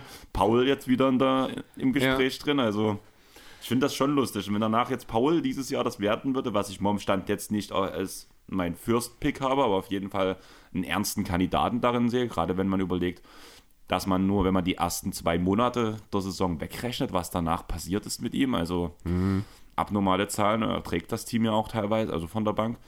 Man hat ja auch die, glaube ich, viertbeste Bankrotation der gesamten Liga. Und er hat schon seine Punkte und er ist halt derjenige, der diese Bank trägt. Ja. Und wenn er dann irgendwann von Bones abgelöst wird, bin ich natürlich überhaupt nicht böse drüber. Ja, äh, kann ich durchaus nachvollziehen. War wie gesagt ein guter Deal. Wir machen mit einem etwas kleineren Deal jetzt weiter. Einer, der auch nur zwei Teams beinhaltet, dafür aber trotzdem zwei Picks und vier Spieler. Nämlich zwischen den Hawks und den Rockets. Die haben ein bisschen was hin und her geschoben. Bruno Fernando und Garrison Matthews gehen nach Atlanta. Dafür sind Justin Holiday, Holiday ich hab's echt nicht mit dem Namen heute, Justin Holiday und Frank Kaminski zusammen mit zwei Second-Roundern äh, nach Houston geschickt worden. Was die Hawks dort äh, bezwecken, denke ich, ist relativ klar. In erster Linie geht es heute, ich glaube, um Gareth Matthews, der als Two-Way-Player, äh, ich kann jetzt gar nicht sagen, ist er ein brauchbarer Schütze auch. Garrison Matthews, wo haben wir ihn? Da will ich mal kurz draufschauen, wie sein Shooting aussieht. Das habe ich nämlich wirklich nicht auf dem Schirm. Ja, 36% Karriere, 34% aktuell. Hat in seinem ersten Jahr sogar für die Wizards 41% getroffen. Also das ist jemand, der Spacing mitbringen kann. Das ist ein solider Verteidiger. Im Grunde genommen ist das ein, äh, ein Tausch Holiday gegen Matthews mit ähnlichen Spielerprofilen, wo Matthews ein bisschen jünger ist, vielleicht auch ein bisschen agiler und Holiday auch einfach nicht das gebracht hat, was die Hawks sich von ihm erwartet haben. Also er hat ja schon enttäuscht. Ich habe viel äh, von Holiday in Atlanta eigentlich äh, gehalten von dem Fit. Das hat leider nicht so ganz funktioniert. Dann hat man eben noch m, ja, redundante Big Men getauscht, in Bruno Fernando und Frank Kaminski. Da ist Fernando vielleicht der, der noch ein kleines bisschen mehr Upside hat, aber in dem Frontcourt der Hawks wahrscheinlich trotzdem keine Minuten sehen wird, weil man es versäumt hat, John Collins wegzugeben. Ja, das war auch so der Running Gag im Discord, wo danach zehn Minuten vor Deadline die Aussage kam, man behält Collins doch. Ja, verstehe ich auch gar nicht, warum. Ich glaube auch nicht, dass Collins Trade äh, Marktwert im Sommer höher sein wird. weil man ja. sieht ja, dass das Team nicht miteinander funktioniert, dass Collins nicht das machen kann, was er gerne wollte, dass er nicht, muss man, also man muss ja mal ganz, Collins ist viel, viel besser als das, was die Hawks von ihm verlangen. Auf jeden Fall. Man muss ja auch sagen, Collins war ja die ganze Zeit im Gespräch bei den Suns bis ja, KD. Genau, das ist auch so ein Thema. Also es war ja schon sehr, sehr konkret sogar, diese Sache mit den Suns. Ich glaube auch, das war ein Drei-Team-Deal in irgendeiner Form, ähm, wo ich glaube, die Hawks dann am Ende mit Crowder unter anderem äh, gelandet wären der auch nicht ganz uninteressant gewesen wäre. Du warst ja ohnehin so ein bisschen ein Fan davon, Collins bei den Suns zu sehen. Ich habe das ein bisschen kritischer gesehen. Ähm, auch gerade nachdem Saric jetzt weg ist, finde ich, hätte ich es noch interessanter ist, gefunden. Ja, das stimmt natürlich, genau. Ja, aber dann kam KD, das war ohnehin so ein bisschen dann der Punkt, nachdem Kyrie weg war und es dann auf einmal wirklich anfing, die Gerüchte zu geben, dass die Nets sich nicht mehr sicher sind, ob man jetzt um KD weiter aufbauen will oder nicht. Da war ja erstmal einen Tag lang komplette Stille, weil man erstmal auf die KD-Entscheidung gewartet hat. Ja, und ich glaube, das ist der Grund, warum John Collins tatsächlich noch in Atlanta ist jetzt. Das kann gut sein. Aber Chris, bevor mhm. wir zu dem nächsten großen Blockbuster-Deal kommen, würde ich eine kurze Pause einschieben. Ich muss auf Toilette. Jo. Und wir hören uns gleich wieder. Bis dahin. Tschaußen.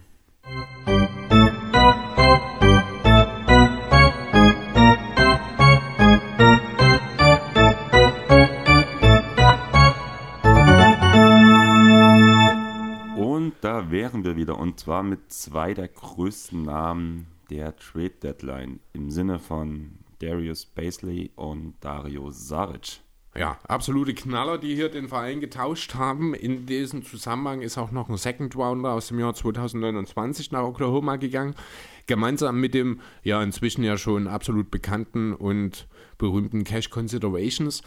Ähm, ja, die Intention dahinter ist klar. Dario Saric nach seiner Verletzung bei den Suns jetzt nicht mehr so die ganz entscheidende Rolle, hat auch ein bisschen mit Bismack Biombo zu tun gehabt, war also ein Stück weit obsolet geworden.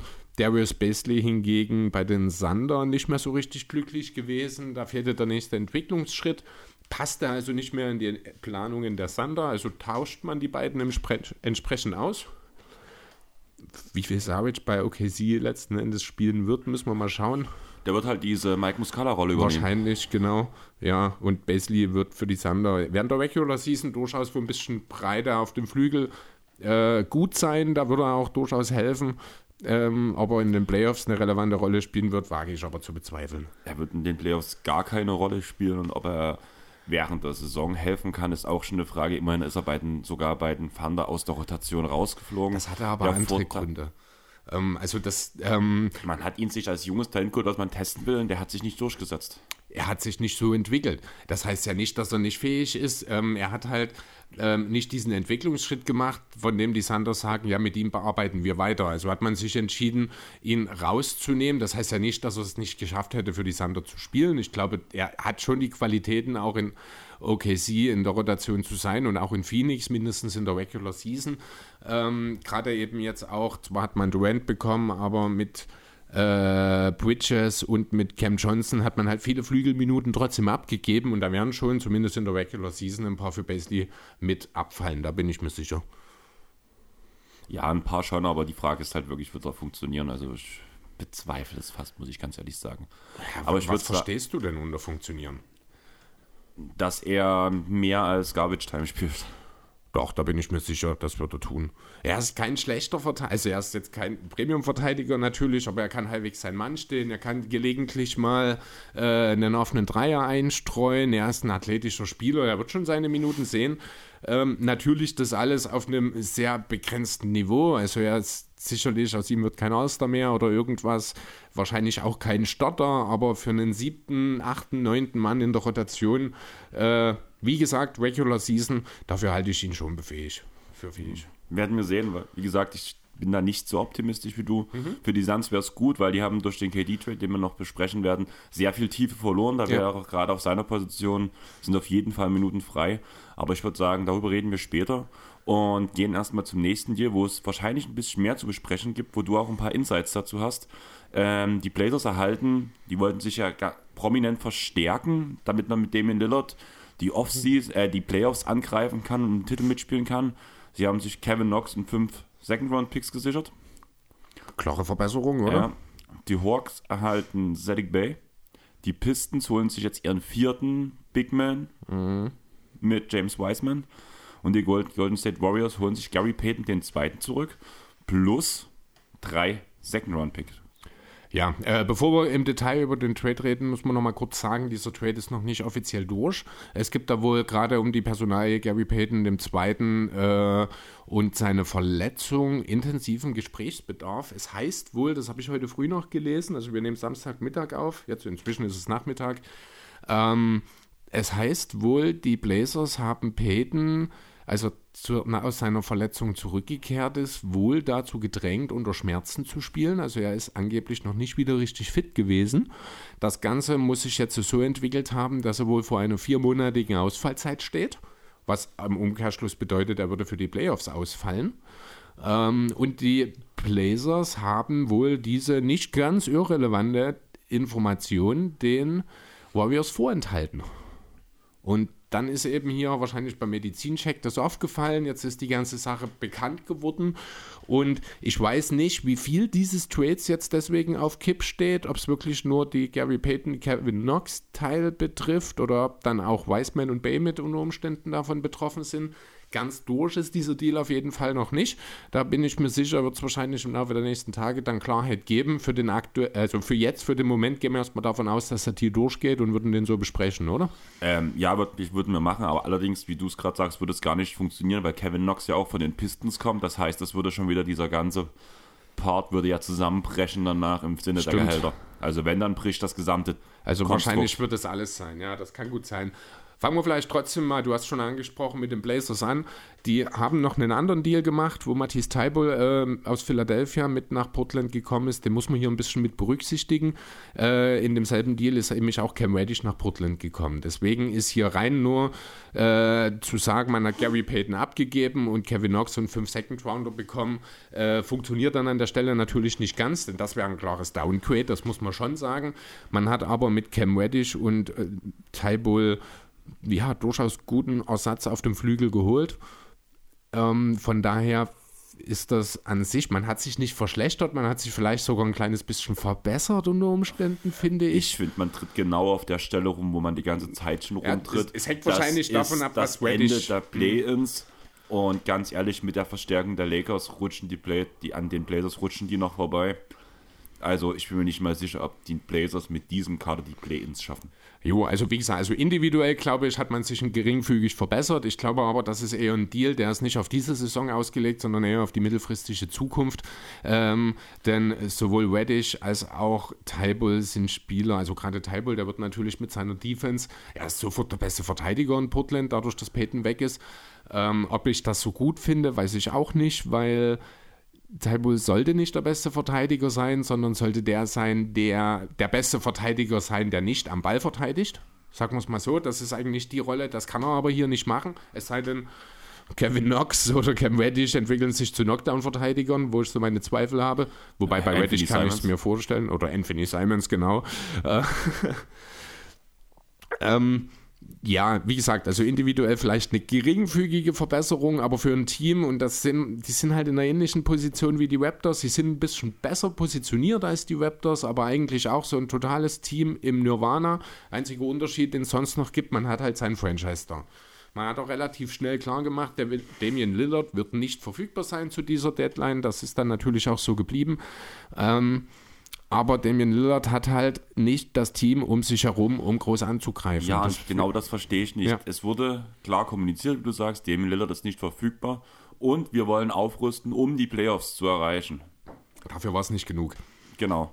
Und das sagen wir seit fünf Jahren gefühlt. Ja, nur haben sich die Probleme verschoben. So ein bisschen. Also in den letzten Jahren waren es immer die Flügelpositionen, die Probleme bereitet haben. Da hat man mit Jeremy Grant unter anderem ja eigentlich gut reagiert und auch Josh Hart, der ja in diesen Table Deal mit abgegeben wurde. Ähm, jetzt hat man andere Flügelspieler sich wieder reingeholt, die äh, noch nicht auf dem Niveau waren von einem Josh Hart beispielsweise oder Gary Payton, die aber durchaus das Potenzial haben, dorthin zu kommen. Weswegen ich eben sage, das ist eher ein Deal für die mittelfristige Zukunft als für die Gegenwart. Vielleicht ja auch ganz bewusst in dem Wissen, dass man glaubt, dass in zwei, drei Jahren vielleicht die Teams, die jetzt gerade ganz oben mitspielen, vielleicht mit Ausnahme der Grizzlies, die ja noch ein sehr junges Team sind, vielleicht nicht mehr ganz so relevant sind und man dort nochmal auf die alten Jahre von Lillard angreifen kann ist das Einzige, wo ich, was ich mir einigermaßen logisch herleiten kann. Ansonsten macht es für mich eigentlich nicht so richtig Sinn, was die Blazers hier machen. Ja, aber gefühlt wirkt es für mich so, als würden die Blazers die letzten Jahre nur so Strohhalme ziehen und Ja. hoffen, dass der eine kürzere dabei ist. Ja, na, entweder das oder man hofft, dass man irgendwie mal in einem Trade oder in einem Deal völlig unerwartet den einen Spieler holt, der dann mal sieben Stufen höher performt, als man es erwartet was hat. bei Markan war, der Fall. Ja, so ungefähr, ja. Ja. irgendwie. Ja, nee, also es ist, man, es fehlt der Plan, es fehlt die klare Idee. Das Problem ist, es klingt bescheuert, aber das Problem in Portland ist Damian Lillard.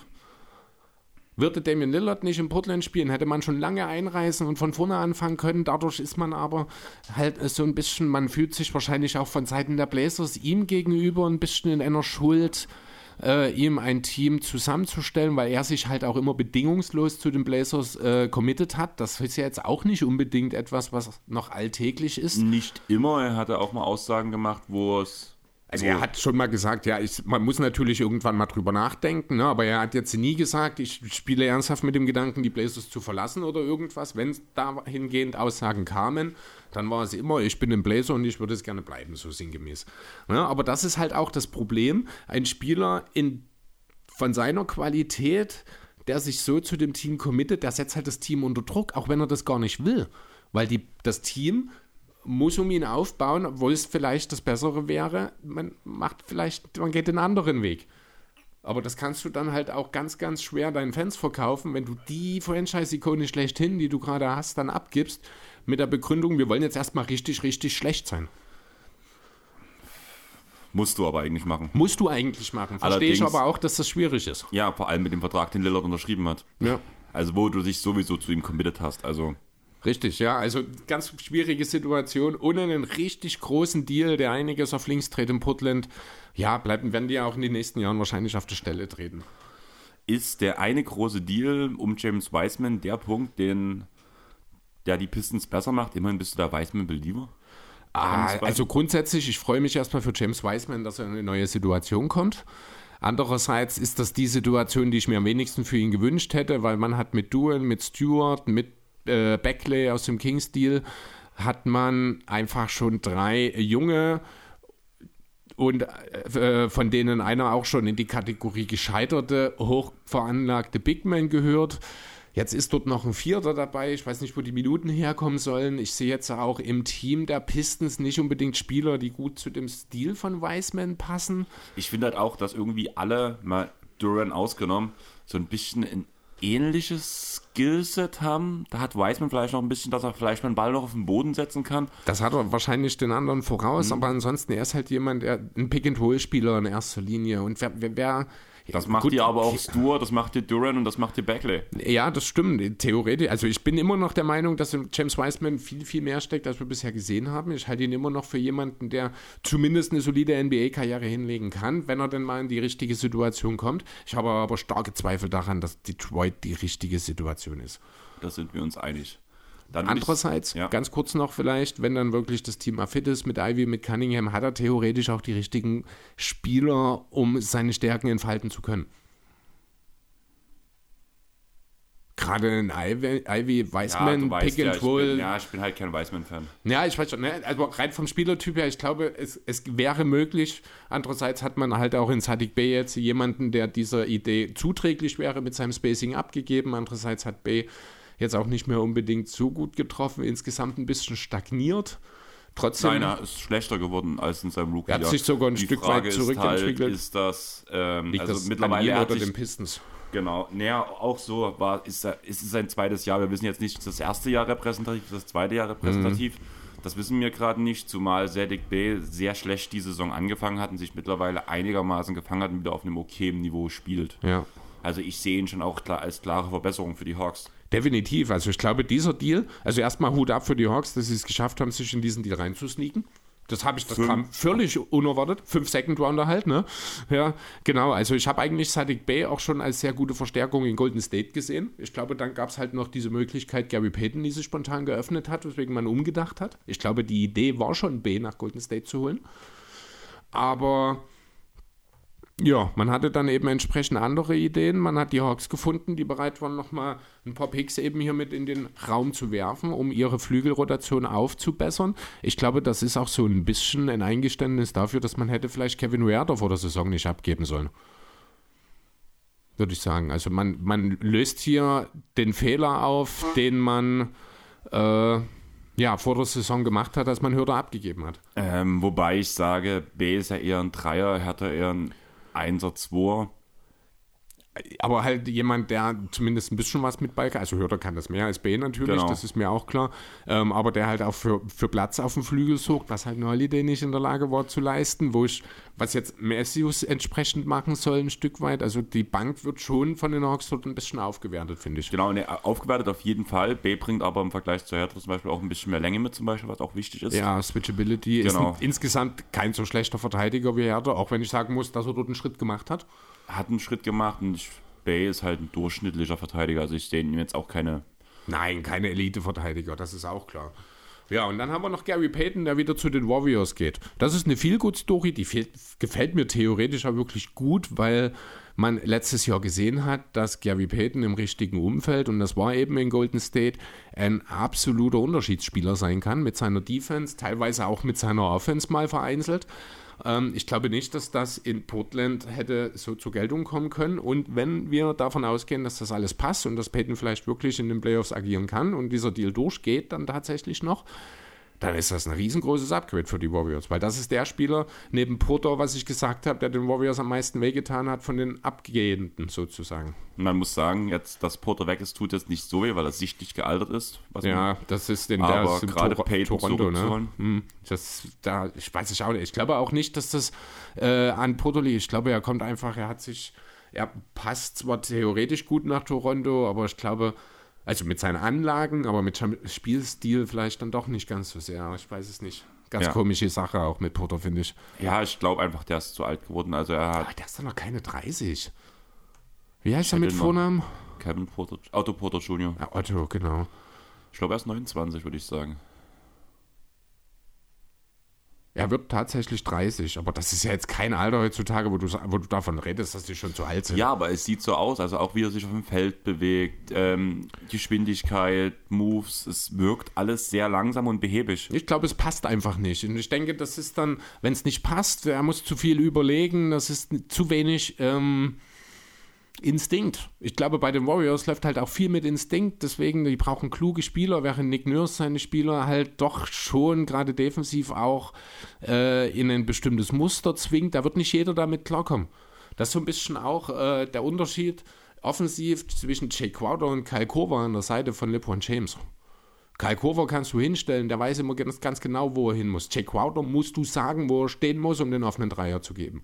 Er braucht seine Sets. Ja, und ich glaube, sowas kann ich mir halt auch in dem Unterschied Toronto, Washington, äh, Golden State bei Porter vorstellen. Jupp, Kann sein. Aber wollen wir zum nächsten Deal kommen? Jo, Weil auch wir haben noch ein paar vor uns. genau, auch einer, der es richtig in sich hat, weil wieder vier Picks drin involviert sind. Vier, Second Rounder vier natürlich. Second Rounder natürlich, die die Spurs sich hier abgreifen, um Devontae Graham aufzunehmen. Und da wird Josh Richardson zu den Pelicans schicken. Das ist ein guter Deal für beide Seiten. Für die Spurs, weil sie ein paar Picks kriegen. Offensichtlich war es nicht, also ich glaube, für Josh Richardson hätte es eh keinen First Rounder gegeben. Das muss man auch sagen. Seit er die Heat verlassen hat, ist es eigentlich, hat er nie mehr als mal kurze Stretches zeigen können, was wirklich in ihm steckt. Er hat jetzt in San Antonio phasenweise auch nochmal gezeigt, dass er ein Two-Way-Player sein kann. Aber mehr auch nicht, sage ich mal. Also er wird den Pelicans helfen, da bin ich mir sicher, einfach weil es mal zur Abwechslung jemand ist, der ein bisschen Verteidigung mitbringt. Das ist jemand, der auch den Ball mal mit vorbringen kann, auch wenn da die Pelicans vielleicht nicht unbedingt den ganz großen Bedarf haben. Er kann theoretisch für Spacing sorgen, hat aber auch äh, ja, Probleme mit der Konstanz, was sein Dreier angeht. Ich glaube, die Hauptintention war hier wirklich einfach zum einen Graham loswerden, das ist gelungen und zum anderen hat man nochmal einen Spieler gebracht, äh, bekommen, der zumindest einen defensiven Impact hat und vom keine Katastrophe ist. Also ein solider Deal für die Pelicans, aber viel mehr kann ich dazu eigentlich auch gar nicht Genau. sagen. Die Defense-Verstärkung ist halt da. Das merkt man ja sowieso bei den Pelicans immer, weil man hat eigentlich ja nur Trey Murphy, der danach so ein bisschen die und Larry Nance. Wenn er denn spielt. Genau, die die Defensive ein bisschen verankern können. Da ist so ein Josh Richardson schon gar nicht so schlecht. Und wie gesagt, der erste Update auf Devontae Graham, der auch ein inkonstanter Schütze ist, ähnlich wie Josh Richardson, der Oh. aber dazu, Ein also schwarzes Loch in der Defensive ist. genau, und Richardson überlegte Würfe nimmt. Ja, richtig. Das sind halt alles Vorteile, deswegen ist das ein guter Deal. Für die Spurs auch mit den Second Rounder kann man bestimmt was anfangen. Gerade die Spurs sagt man ja, sagt, kann man ja sagen, späte Picks liegen ihnen. Von daher würde ich sagen, reicht das auch zu dem Punkt. Wir gehen direkt zum nächsten Deal, der danach ein bisschen kleiner ist, aber under the radar sneaky gut ist, denn die Boston Celtics holen sich Mike Muscala und geben dafür nur Justin Jackson und zwei Future Second Round Picks ab. Ja, also das Problem bei den Celtics war ja bekannt. Man hätte gerne noch ein bisschen tiefer auf den großen Positionen. Äh, Gerade unter der Voraussetzung, dass eben sowohl der Timelord als auch El Horford zum einen körperlich, zum anderen altersbedingt nicht mehr unbedingt davon auszugehen ist, dass sie alle Spiele spielen, war das schon ganz gut. Auch wenn man bedenkt, dass unter Umständen ja Quinn Williams im Sommer ordentlich bezahlt werden will, was die Celtics wohl auch nicht unbedingt bereit sind zu tun. Also um Williams gab es ja auch rund um die Deadline-Gerüchte. Ähm, bin ich sehr gespannt, was dort im Sommer passieren wird, ob es dort seinen Trade gibt oder vielleicht die Celtics doch bereit sind, ihnen etwas mehr zu geben, als man jetzt aktuell offenbar noch bereit ist. Jedenfalls ähm, ja, hat man sich in Muscala jetzt eben diesen dritten Sender quasi geholt, der viel besser ist, als die meisten glauben, wenn ich ehrlich sein soll. Absolut solider Schütze, also 40% Schütze, ich glaube fast über seine ganze Karriere zumindest über die letzten Jahre. Er ist ein besserer Verteidiger, also er hat sich im Laufe der Jahre zu einem sehr soliden Verteidiger auch entwickelt. Also in die Liga kam, war das noch nicht so. Äh, ich habe jetzt erst diese Woche wieder ähm, eine Erinnerung auf Facebook gehabt. Das muss aus dem Jahr gewesen sein, wo Muscala in die Liga gekommen ist. Hat er ja schon mal für OKC gespielt damals. Und da haben die Kommentatoren, das habe ich noch in Erinnerung und habe dort dann einen Post dazu gemacht gehabt auf Facebook, äh, haben über seine Hobbys geredet. Hast du gewusst, dass Mike Muscala ein Einradfahrer ist? Nein.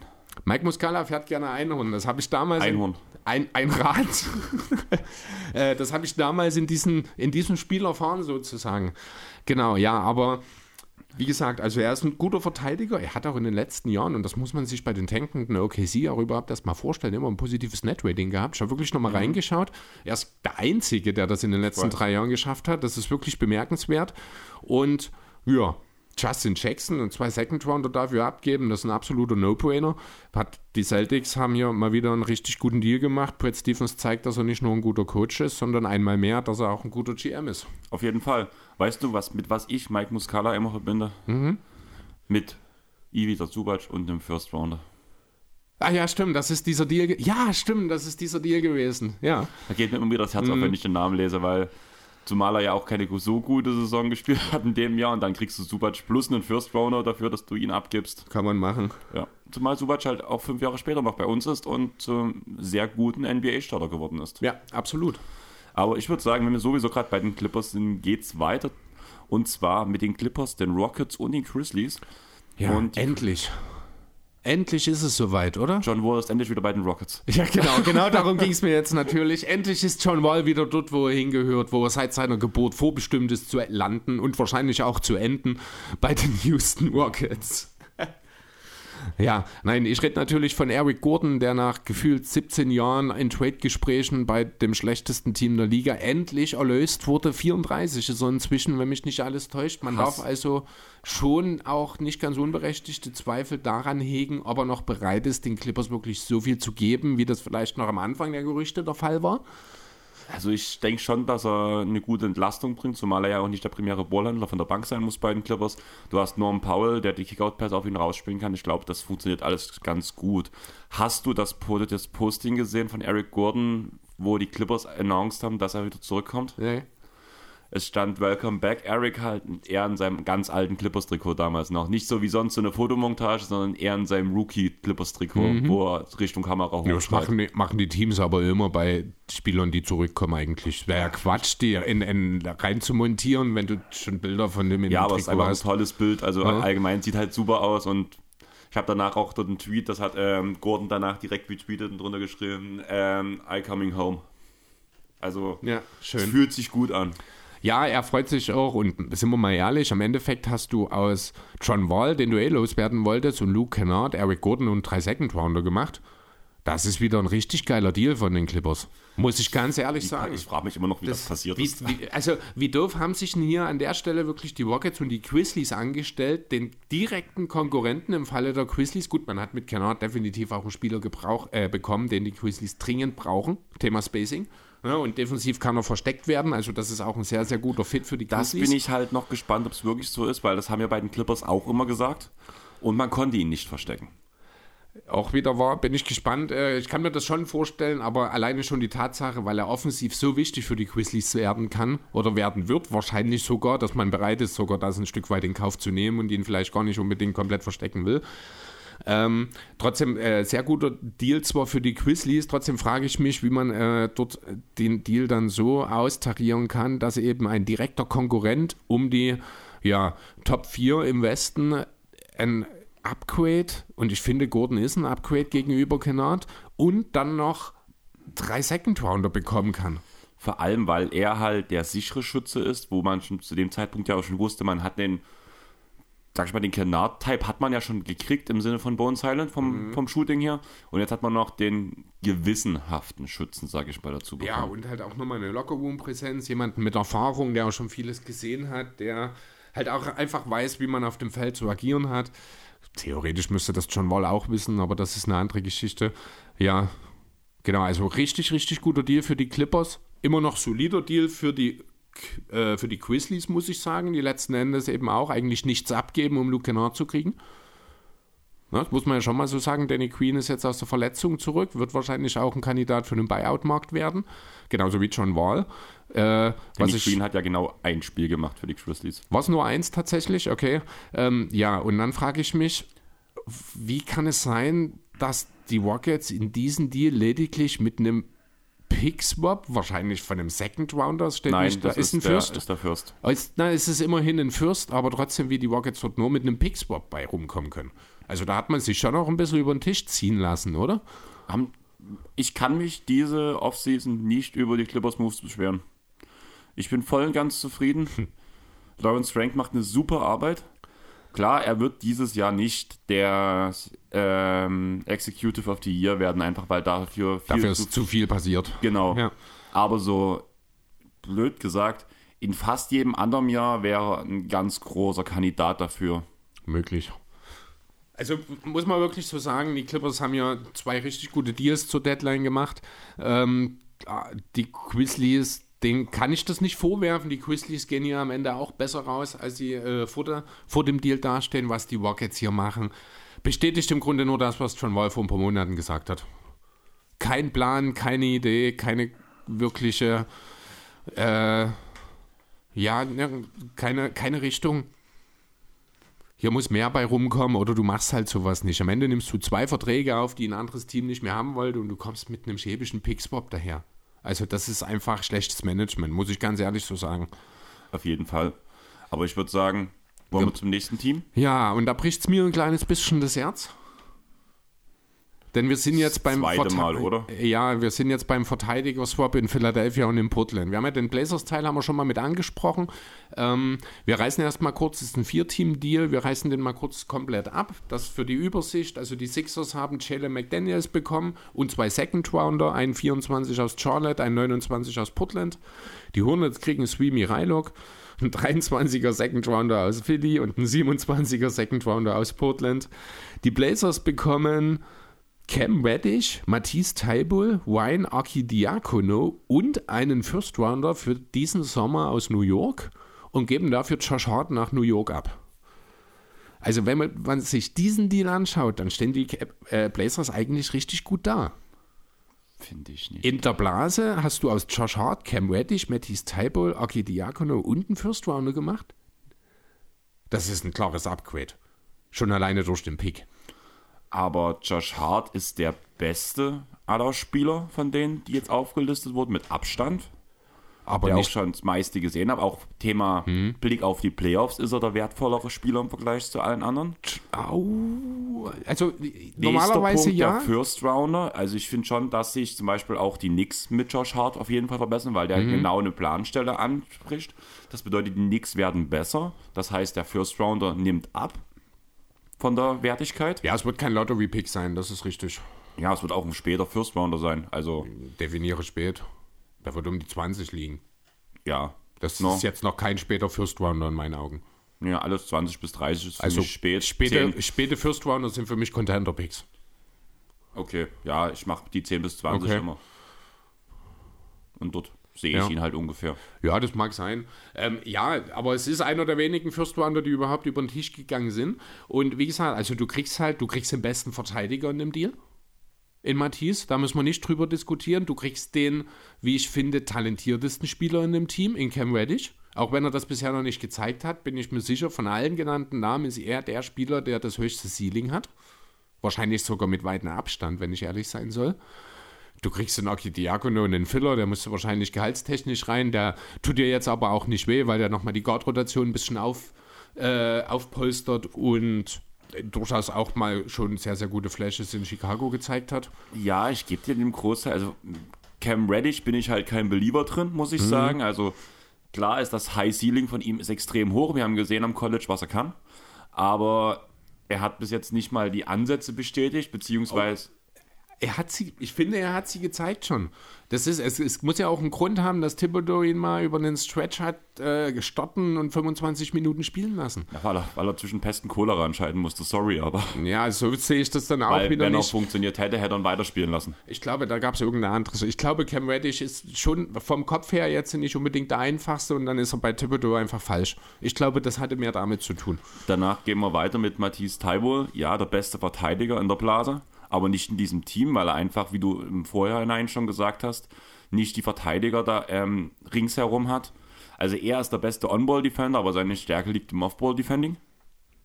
Ja. Trotzdem ist es ein Upgrade. Trotzdem ist er, ich finde auch, äh, also natürlich eins zu eins, wenn du ihn mit Josh Hart vergleichst, würde ich jetzt auch äh, wahrscheinlich einfach aufgrund des Two-Way-Impacts. Andererseits muss man sagen, Josh Hart trifft auch kein Scheunentor dieses Jahr. Aber das, Das tut halt offensiv dann auch weh und tut das natürlich nicht so weh wie das, was Matisse teilweise macht, aber ich sehe den Unterschied nicht so entscheidend, wenn ich ehrlich ja, aber ich soll. sag mir halt, ähm, wenn Hart endlich mal in seine Spur kommt und das, der ist noch jung genug dafür, wieder äh, in seine normalen Werte zu kommen. Er hat halt mal ein Down-Jahr dieses Jahr, okay, gut. Kommt er vielleicht auch jetzt in einem besseren Umfeld, wo alles mehr klickt, auch wieder rein. Immerhin funktionieren die Knicks dieses Jahr auch wesentlich besser. Und da kriegt sein Buddy zurück, das darf man auch nicht Jalen vergessen. Vom College, genau. genau. Villanova. Und er hat auch wesentlich mehr Platz, einfach weil er mehr Spieler um sich rum hat, die ihm Spacing oder die für ihn Platz an der Dreierlinie also besorgen. Spacing ist jetzt nur bedingt ein Problem in Portland Nein ich, gewesen. mein, nein, ich meinte das im Sinne von, kann man da vertikal, ja, eigentlich blödsinn ist, ist vertikales Spacing ja vom Prinzip her. Ähm, die, äh, dadurch, dass die Knicks so oft Richtung Zone ziehen und Leute wie Brunson und Randall gedoppelt werden, kann man über Ballstaffetten, bekommt er freiere Würfe an der Dreierlinie draußen. Ich glaube, vertikales Spacing ist eher die Sache Dango-Spot vom Center, oder? Ja, eigentlich schon, aber mir geht es halt darum, dass ja Randall in der Zone das ähm, gedoubled, getribbelt wird. Genauso wie Barrett, darum ja, geht es mir. Ich weiß, aber ich glaube, die Begrifflichkeit funktioniert nicht, Aber weil wie- Spacing generierst du Offball. Du redest ja gerade von On-Ball-Sachen. Ja, aber wie nennt man das dann?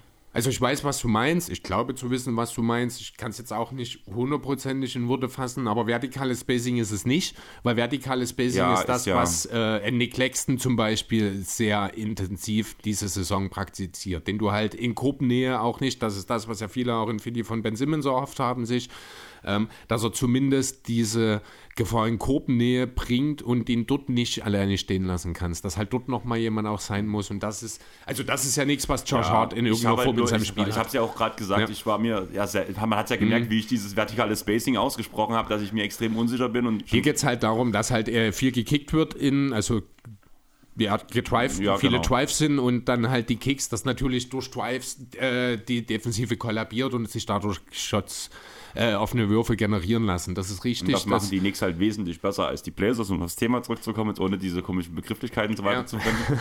Und dadurch denke ich schon, dass auch die Würfe von Hart besser sind. Sicher. Und Also ich glaube auch, gerade mit dem Umfeld, was dort geschaffen wurde bei den Knicks in den letzten Jahren, glaube ich schon, dass ein Hart in dem Fall mit Abstand der beste Spieler ist, der in dem Deal über den Tisch ging. Das mag sein. Also es ist definitiv für die Knicks auch ein Win-Win, gerade halt, wenn man bedenkt, dass eben Reddish, so schade ich es finde, weil ich den Fit immer noch mag, aber dass man ihn halt eben nicht spielt. Trotzdem sehe ich in der Blase diesen Deal wirklich äh, positiv für die Blazers. Nicht im Gesamtkontext, muss ich auch nochmal sagen. Das haben wir vorhin schon gesagt. Im Gesamtkontext treten die Blazers mehr oder weniger auf der Stelle für den Moment. Ich sage aber auch, das kann in einem Jahr anders aussehen. Ne? Dafür muss halt alles laufen, dafür muss vielleicht doch Matthias wirklich ein bisschen mehr in der Offense äh, zu sich selbst finden. Dazu muss Cam Reddish die Entwicklung nehmen, die ich mir jetzt schon seit anderthalb Jahren von ihm erhoffe. Dann sind die Blazers nächstes Jahr ein deutlich besseres Team als jetzt. Für den Moment aber ist das ein Deal, der die Blazers nicht weiterbringt. Da sind wir uns auch einig. Ja. Ganz, also viel schlimmer ist die ganze Sache noch für die Hornets.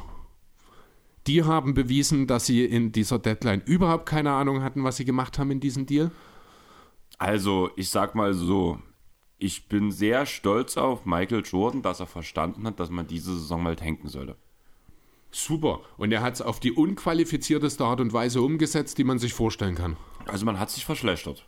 Ja, super. Man hat dieses eine Asset, was man hatte, der mit Mitte 20, mit seinen 25 auch noch nicht zu alt ist, um in einem Rebuild oder Retool teilzunehmen. Den hat man verschleudert, um Swimi Rayok und zwei äh, Second Rounder aufzunehmen. Ähm, das ist schon ganz schön schäbig, Mr. Kopczak, um das mal so zu sagen. Auch Lars, ich habe die Woche ein bisschen mit Lars ich, geschrieben. Gestern, ähm, Kumpel, also ein befreundeter mhm. DJ, hat gestern auf dem zweiten Floor seinen Geburtstag gefeiert und Lars war auch eingeladen. Also ich habe gestern auch mit Lars geredet. Ja, ja, genau. Und ähm, er hat schon im Laufe der Woche gemeint, auch oh, kann jetzt die Hornets endlich mal Deal machen und sowas. Und dann kam dieser Deal und ich konnte es mir dann halt auch nicht verkneifen, mit vielen lachenden Smileys zu schreiben, da hast du deinen Deal. Aber ganz ehrlich, was haben sich die Hornets dabei gedacht? Du hast mindestens eine Handvoll Namen, die du abstoßen willst, die zum Teil auch wirklich viel Interesse generiert haben. Ein Terry Rozier, ein PJ Washington, ähm, mit ein Kelly Upur, mit Abstrichen auch in Gordon Hayward, den du vielleicht hättest dumpen oder in einem größeren Deal irgendwie mit unterbringen können. Aber das sind alles Spieler, auf die du lieben gerne verzichtet hättest. Stattdessen gibst du einen der drei oder vier jungen, talentierten Spieler, mit, um die du hättest aufbauen können, ab und kriegst also muss man ja wirklich mal sagen, nichts dafür zurück, weil du kriegst, du gibst ja den Sixers auch noch einen Second-Round-Pick, damit die McDaniels aufnehmen. Also du hast ja im Endeffekt dann auch äh, den eigenen 24er gegen den 23er der Sixers getauscht und dasselbe mit Portland nochmal in 27 und 29 gemacht. Also das ist einfach, nee Quatsch, den kriegen ja auch die Sixers, den aus Portland. Also ich muss auch nochmal ein ganz kleines bisschen Liebe für Daryl Morey hier loswerden. Man hat sich klar verbessert, in den hinteren Rotationsstellen natürlich. Also man ist jetzt nicht in der Spitze klar besser geworden, das ist auch klar. Aber man hat hier einen Spieler, der in der Theorie überragend gut in dieses Team passt, der dir offensiv weitaus mehr geben kann, als es ein Tyball ist, der dir defensiv nicht so viel weniger gibt, dass es einen entscheidenden Unterschied macht. Du hast dabei wahrscheinlich in fünf Jahren hunderte von Millionen gespart, weil du bist damit unter die Luxury Tax und du hast für die Zukunft keine Repeater-Thematik für den Moment erstmal. Das ist eine Sache, die ist extrem wertvoll. Ähm, einfach mal nachfragen, im Zweifel bei Joe Lacob und den Warriors, wie sich das mit der Repeater-Tax darstellt. Ja, also für die Sixers ein Under the Radar, einer der besten Deals an, dem ganzen an der ganzen Deadline, wie ich finde. Auch wenn das wahrscheinlich ein bisschen in der Fanbrille übertrieben dargestellt ist. Also aber, vielleicht bei mir auch, aber ähm, gerade die Sachen, alleine die Clippers, die ist die ersten zwei, über die wir auf uns auch schon geredet haben, sehe ich noch besser, einfach weil ja. sie auch Spieler gebracht haben, die größeren, wahrscheinlich mehr Minuten sehen. Größeren als, Einfluss. Genau. Einen von denen haben wir ja jetzt auch noch gar nicht besprochen, den Plumlee-Deal, der das kommt ja dann gleich dritte, noch. aber den sehe ich halt so, den kann, man, kann man vergleichen mit McDaniels, finde ich. Ja, Reden wir dann drüber, genau, genau, ist gleich der nächste, den wir dann haben. Fakt ist, also ich finde, bei diesem Deal gibt es drei Gewinner und die Hornets. Genau. Also, ähm, was hat auch sehr schön fand ich auch, was Lars die Woche geschrieben hat, wie hat er, ich würde auch äh, mit Kupchek und Steve Clifford ist der Coach, ich glaube, ja. ne? Äh, für eine Kiste Wasser traden. Habe ich auch bloß geschrieben. Wer würde denn auf eine Kiste Wasser dafür verzichten? Also was die Hornets machen, ist mir wirklich völlig unklar. Die sind noch planloser als die Raptors, die sind noch planloser als... Äh, Wobei, ich muss mich ganz kurz für Clifford aussprechen. Wir wissen, was Clifford für ein Coach ist. Er ist auch nicht zum, der Coach für das Team. Er ist zum einen ein Now-Coach, sage ich mal so, mit einem Defens oder mit defensivem guten Alte Schule. Potenzial.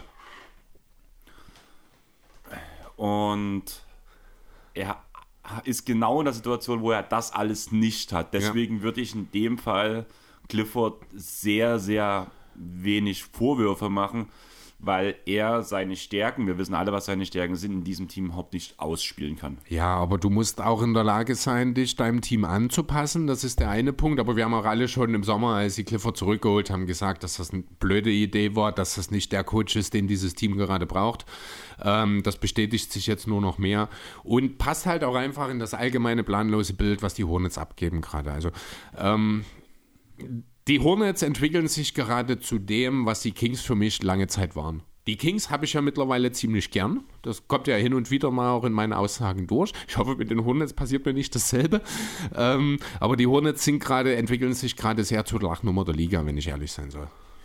Bianca und ich haben eine sehr schöne, haben geschrieben die Tage und war eigentlich ein ganz cooler Dialog im Endeffekt. Mhm. Ähm, da ging es darum, dass sie sich ein Bones Highland Trikot holen wollte. Okay. Dann habe ich gesagt, Ja, kannst, geht du, ja jetzt nicht kannst mehr. du jetzt ja machen. ist er danach von den Clippers. Und dann meinte sie, ich habe Mai Geburtstag, kannst du mir eins schenken. Habe ich dann bloß so gesagt, naja, pass auf, ich tue eins von meinen ganzen alten Fußballtrikots raussuchen und schreibe dort mit Edding Highland Bones. drauf. Nee, ich habe gesagt Bones drauf. Ach so, okay. Und muss aber dann wenigstens noch die Trikotärmel abziehen. Und danach hat sie mich gefragt, wie war das gleich nochmal? Umso mehr du Leute magst, umso mieser tust du sie behandeln oder sowas in die Richtung. Und ich so, ja, so ungefähr kommt das hin, deswegen nehme ich auch einen wirklich schlechten Edding. Und danach so, einer, einer, der dann auch schön verläuft. Ich so, ja, werden wir genauso Beim ersten machen. Regentropfen. Ja. Dann sagt sie so, ja, machst du dann wenigstens blau, weil dann, wenn es dann verläuft, ist wenigstens ein Clippers-Trikot. Ich so, nein, blau kann ich nicht machen. Wenn es sich aus, wenn es ähm, wenn es danach verläuft, ein bisschen ausfärbt, wird es vielleicht noch türkis, dann wären wir wieder bei der anderen Sache. Sehr schön. Und da hat sich irgendwie dann so ein Dialog daraus entwickelt, wo es danach gesagt hat, dass es sich irgendwann in meine Wohnung reinschleicht und meine ganzen Trikots ähm, so bemalt, dass es aussieht danach wie türkise Trikots. Oh, das ist ekelhaft. Das ist, oh Gott, das ist. Huh. Ich an deiner Stelle würde von solchen Drohungen heimgesucht werden. Ich hab, ich hab, du weißt doch, wie meine Wohnung ist. Die Ja. ist dreifach gesichert. Jo. Durch drei Türen, von daher komm Genau. mal durch. Gut. Bleib, bleib mal halt noch mal kurz jetzt bei den äh, türkisen Trikots und ihrer Planlosigkeit, denn wir haben es jetzt schon ein, zwei Mal angesprochen. Die haben noch einen anderen Deal gemacht, eben mit deinen Clippers, haben dort Reggie Jackson und einen Second-Round-Pick aufgenommen, um Mas- Mason Plumlee abzugeben. Und ich muss die Frage wieder stellen, was haben die Hornets sich dabei gedacht, einen so schwachsinnigen Deal zu machen? Also, übrigens auch wieder eine Heimkehr, Reggie Jackson, oder? Ach nee, es war Detroit. Nee, mein Detroit Fehler. war ich, er der war in Detroit, nicht in Charlotte. Ja, stimmt. Mein Fehler. Genau. Nee, also du gibst, also dass Plumlee äh, kein Starting Center in der Liga sein sollte, ist uns allen bewusst. Dass die Hornets seit vielen, vielen Jahren einen Starting Center in dieser Liga suchen, ist uns auch bewusst. Dass die Hornets jetzt ihren Starting Center, der es nicht sein sollte, aber eben seit Jahren war, abgeben und dafür einen Second Rounder und einen Point Guard bekommen, kann man nur mit Hardcore Tanking kombinieren. Verständlich machen. Man will vielleicht auch einem, ich weiß nicht, Kai Jones, Mark Williams. Mark, Mark Williams vielleicht auch die Möglichkeiten geben. War nicht Mark Williams der, dem, für den man hochgetradet hat, Genau. um Ich auf schon, Jalen Duen zu verzichten? Genau. Ach ja, ja stimmt, Hab ich- natürlich. Noch eine blöde Hornets-Aktion. Wie konnte ich das vergessen? Habe ich gestern mit Lars drüber geredet. Er muss jetzt in unserer Fantasy League, wo er auch mit drin ist, hat er schon drei Trade-Angebote für Mark Williams bekommen. Okay, krass. Ja, stimmt. Mark Williams wird dann wahrscheinlich so ein bisschen das Vertrauen bekommen. Das ist richtig und auch wichtig so. Aber du kannst doch nicht so einen Deal machen. Das ist auch wieder, das ist von den Clippers eigentlich ein Dump, den die mit einem Second Rounder bezahlen und damit ihre Rotation verbessern. Also ich sag mal so, also ich finde, du stellst den Deal gerade Ja, ein bisschen krasser. Stimmt, Reggie Jackson ist, ich habe jetzt vielleicht Reggie Jackson zu sehr auf eine Stufe mit John Wall gestellt äh, an der Stelle. Es das ist stimmt. nicht so viel auseinander, aber der Punkt ist halt auch, die Clippers spielen größtenteils Small Ball. Mehr hätten die Clippers auch für einen Mason Plumlee nicht abgegeben. Die Clippers spielen größtenteils Small Ball oder mit Subac. Das bedeutet, dass Plumlee, wenn der fünf bis zehn Minuten maximal sieht, ist das viel. Und die zehn Minuten entstehen eigentlich auch bloß, wenn ein Subac Foul Trouble hat. Mehr würden Plumlee nicht spielen, weil sonst hast du einen Morris, den man behalten hat, der auf der 5 spielen kann, in Rocco und Batum. Du hast so viele Spieler, aber die dann machst du doch den Deal nicht. Du, nein, du wolltest Reggie abgeben. Also ich glaube schon, dass die, dass die den Vertrag loswerden wollten. Das ist, war halt eine Variante, wo man sich halt versichern konnte, gerade im Blick auf die Playoffs, wenn ein ähm, Nikola Jokic Subac zur Weißblut bringt oder ein Doncic, der ja regelmäßig Subac, Subac Fouls anhängt. Genau darum geht es, um nichts anderes, dass man noch einen zweiten Big Man hat, falls der eine ähm, ausgefault wird, der nicht Brown oder Diabate ist. Okay, du hast bei äh, Rishon Holmes damals sehr intensiv darüber diskutiert mit mir, dass du 8 Millionen für einen Backup-Center zu teuer findest. Mason Plumlee verdient 8,5 Millionen in diesem Jahr und du sagst, er wird nicht mehr als 10 Minuten bekommen. Ich das ist doch dann ein dummer Deal. Also dann hätte ich doch auch für die Jackson-Geschichte irgendwas bekommen können. Du hättest Jackson nicht losgeworden sonst. Okay. Weiß ich nicht. Also ich finde an sich, die für die Clippers, die für die Clippers steht völlig außer Frage. Das ist ein klasse Deal, gerade halt ich auch, auch mit dem auch Blick super, auch auf den Buyout-Markt, wo ich mir sicher bin, dass noch ein Point Guard kommen wird zu den Clippers und welcher es auch immer dann sein wird. Vielleicht ja sogar ein Patrick Beverly, wer weiß. Ah, glaube ich nicht. Ich, auszuschließen ist ja, nichts sind, an der Stelle. Aber die sind doch damals im Schlechten auseinander auch gegangen. ich glaube nicht, dass, es, äh, dass Beverly das stören würde. Kann Beverly sein, hat auch mit Russell Westbrook von Tag 1 Best Buddy gemacht in L.A. Mhm. Und mit George ist er immer noch gut befreundet. Ja, von daher, also auszuschließen wäre es nicht, aber ich denke, da wird noch irgendwie ein Guard kommen. Deswegen mhm. ist es auch okay, wenn du Jackson abgibst. Ich finde den Gegenwert sehr gut. So wie du es mir jetzt beschreibst, finde ich aber, das ist Plumlee das Geld als Backup-Center nicht wert. Ich glaube aber auch, dass er mehr spielen wird, als du jetzt angebst. Aber das werden wir sehen. Das also ich gebe dir recht, da ist das Geld nicht wert, ja. Aber du brauchtest noch so einen Sender. Und der läuft aus übrigens auch. Ist ja okay, kann man ja verlängern. Ja, wird er vielleicht dann ja. sogar billiger in dem ja. Zusammenhang. Also er wird sicher nicht nochmal 8 Millionen irgendwo verdienen, die, das ist auch klar. Ähm, das hm, Ding ist halt einfach, ja. du brauchtest halt einen Backup-Sender für den Fall, dass halt. Wie viel hat denn Hartenstein letzte Saison gespielt? 15 Minuten bis 20. Und das die Konstellation im Frontcourt ist im Grunde dieselbe. Und du siehst jetzt nur 5 bis 10, also das Personal ist dasselbe. Ja, nein, das sehe ich nicht. Also Hartenstein ist der wesentlich talentiertere Spieler, der auch mehr anfangen kann mit dem Ball, der die besseren Wurfquoten hat, der auch ein bisschen Spacing generiert. Klar, hey, Plumlee kann auch mal... geworden.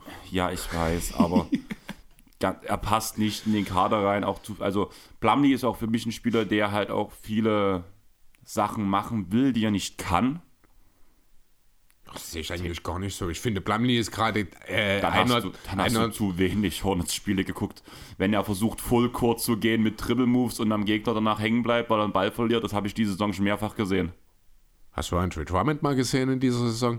Ja, der hat es auch einmal geschafft jetzt vor kurzem. Ja, aber genau das. Ja, genau. ja, aber genau das und das, brauch, das brauchst du bei den Clippers nicht. Das würde den Hartenstein das, das nie dort, machen. Ja, das wird auch ein Plumlee dort nicht machen. Der wird dort schon entsprechend sich einordnen. Das ist eine völlig andere Situation. Der hat doch bei den hat kein Schwein interessiert, was sie machen.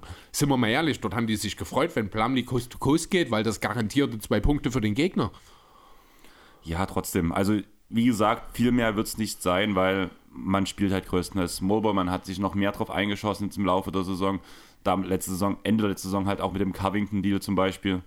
Ich glaube nicht, dass, also eher bekommt Covington wieder mehr Minuten, als das Plumlee über 10 geht. Okay, na, wir werden sehen. Ich bin gespannt auf jeden Fall.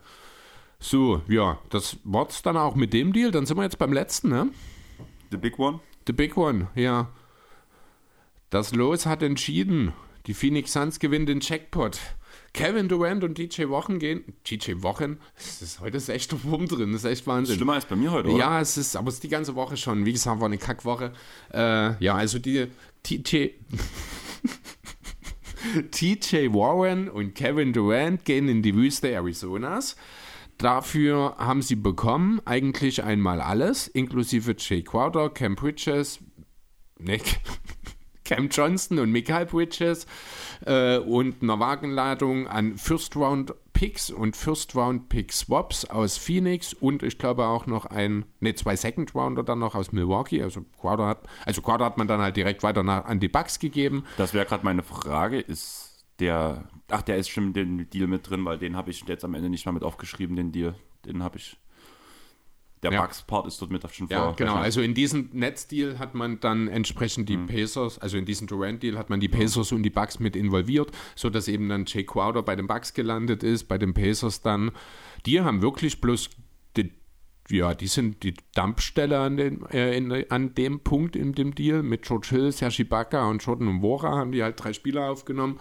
Ja, wobei Jordan Noir ist schon, finde ich, interessant. Ja, der war aber auch der Preis, damit die anderen beiden gedumpt werden konnten, mhm. weil ansonsten eben nur drei Second Rounder aus Milwaukee genau. mitgeflossen genau. sind.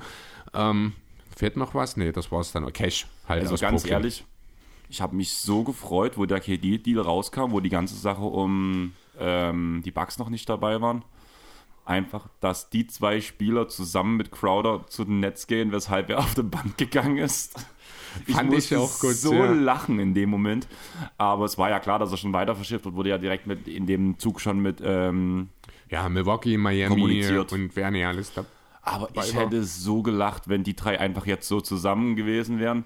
Einfach weil du nochmal mehr Flügel ja nochmal schon von vornherein bei den Netz gehabt Mhm. hättest und einfach die Rolle von Crowder nochmal kleiner geworden wäre. Ja, genau. An der Stelle, wenn wir über die Nets reden, muss ich auch noch mal mich selbst ein kleines bisschen beweihräuchern. Und du hast ja bestimmt gedacht, dass ich nicht ganz ohne durchkomme. Cam Thomas, nachdem er jetzt ja drei Spiele in Folge mit 40 gelegt hat, was ihn zum jüngsten Spieler aller, äh, der NBA-Historie gemacht hat. I told it first. Schon vor Monaten habe ich meine Free CT-Kampagne gestartet. Der hat jetzt ein richtiges Kackspiel gehabt letzte Nacht oder vorletzte Nacht. Ist er 3 von 16 gegangen. Aber wer 13 Freiwürfe von 13 trifft, macht halt auch trotzdem 20 Punkte aus 16 Field Goals und ist mehr oder weniger effizient unterwegs. Ne? Ich sag's euch, Cam Thomas, Walking Bucket, der Typ wird noch viel Spaß in der Liga bereiten.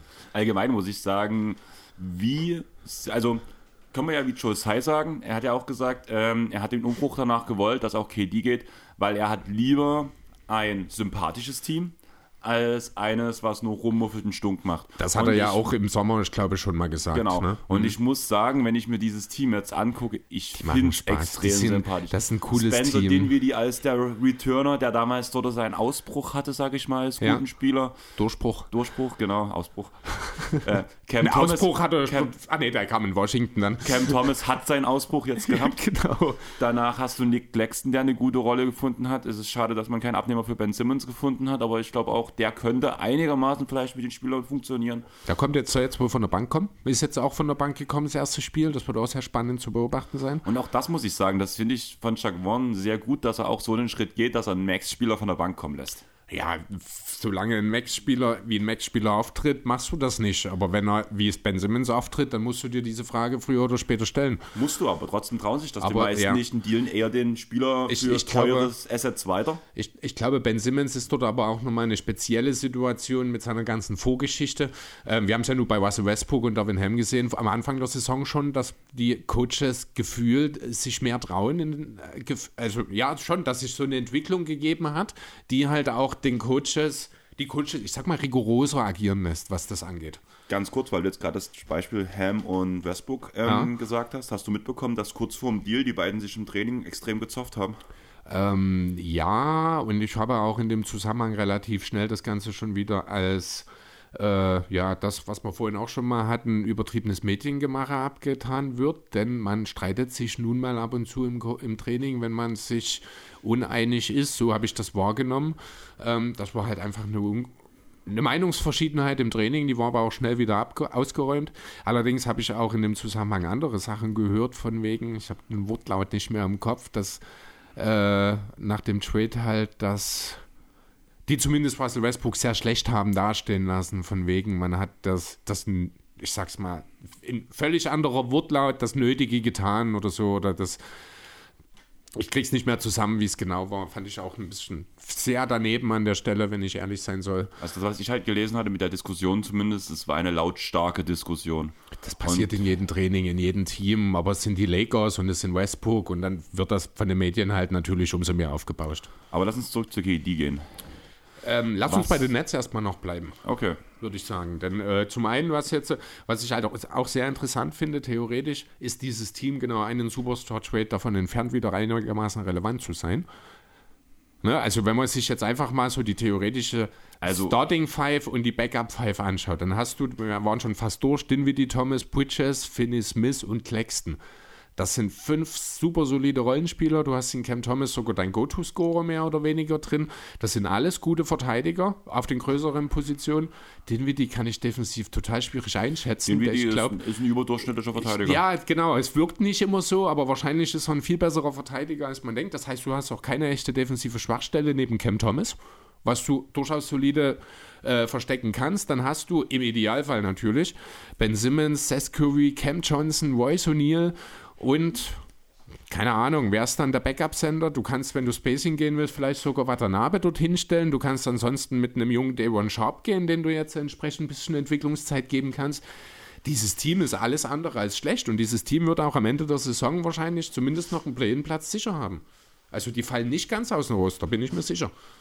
Gebe ich dir vollkommen recht. Also ich glaube auch, dass sie dort weiter angreifen wollen, muss man ganz ehrlich sagen. Ja, aber auch, dass dieses Team noch nicht fertig ist und wir im Sommer weitere Umstellungen sehen werden. Ich habe ja dieses, also diese Trading Deadline noch mehr Umstellung sogar erwartet. Ja, ich habe nicht gedacht, dass man ganz ähm, rausgeht, sage ich mal. Es gab ja zum Beispiel auch die Gerüchte, dass ähm, man Bridges für die eigenen Netzpicks abgeben könnte. Aus den letzten Jahren. Also man wollte absichtlich nochmal schlechter werden in den nächsten Jahren. Und Bridges dafür zu den Rockets geben, weil die Rockets so, müssen Gott, ab ja, nächstem stimmt. Jahr besser werden. Ja. Mhm. Wenn man die eigenen Picks sich zurückholt und dann wirklich ab Sommer einen komplett Umbruch macht, wäre das auch mega interessant gewesen. Allerdings sind ja die Netzpicks so viel wert, vor allem die späten Netzpicks, dass ähm, mindestens, ähm, ich glaube, man, man wollte maximal ein oder zwei von diesen First One abgeben und die Netze wollten drei. Okay. Was wirklich ein bisschen viel für Bridges Mhm. ist. Ja, so, ja, gut. Ich meine, das ist, ist wen würdest du? Ja, die Frage habe ich die Woche gelesen, die würde ich dir auch einfach mal stellen wollen. Bridges oder Anunobi? Tatsächlich habe ich das in einigen Pods, sowohl amerikanisch als auch deutsch, war das ist ein großes Mhm. Thema. Die meisten gehen mit Bridges, allerdings gehe ich mit Anunobi. Ich würde auch mit Bridges gehen und ich finde, finde die für einen, machst du nicht als Rebuild-Team, ja, aber für einen Contender wären diese drei Picks gar nicht so unbedingt irrelevant, wenn das denn wirklich das ist, was auch für Anunobi im Raum stand. Angeblich gab es ja auch mehrere Angebote für Anunobi mit zwei oder drei First Roundern, wo die äh, Raptors sich dagegen gewehrt haben. Wenn das der Preis für Anunobi ist, gehst du mit dem, ich glaube auch noch zwei Jahre jüngeren Bridges, der auch schon Frontrunner, nee, Runner-Up für den Depoy war, Ähm, gehst du mindestens gleich mit. Thema Depot, äh, dem man Und er ist ein besserer Schütze. aber Anunobi macht mehr. Er kann den Ball besser auf den Boden setzen, er ist effektiver am Ball.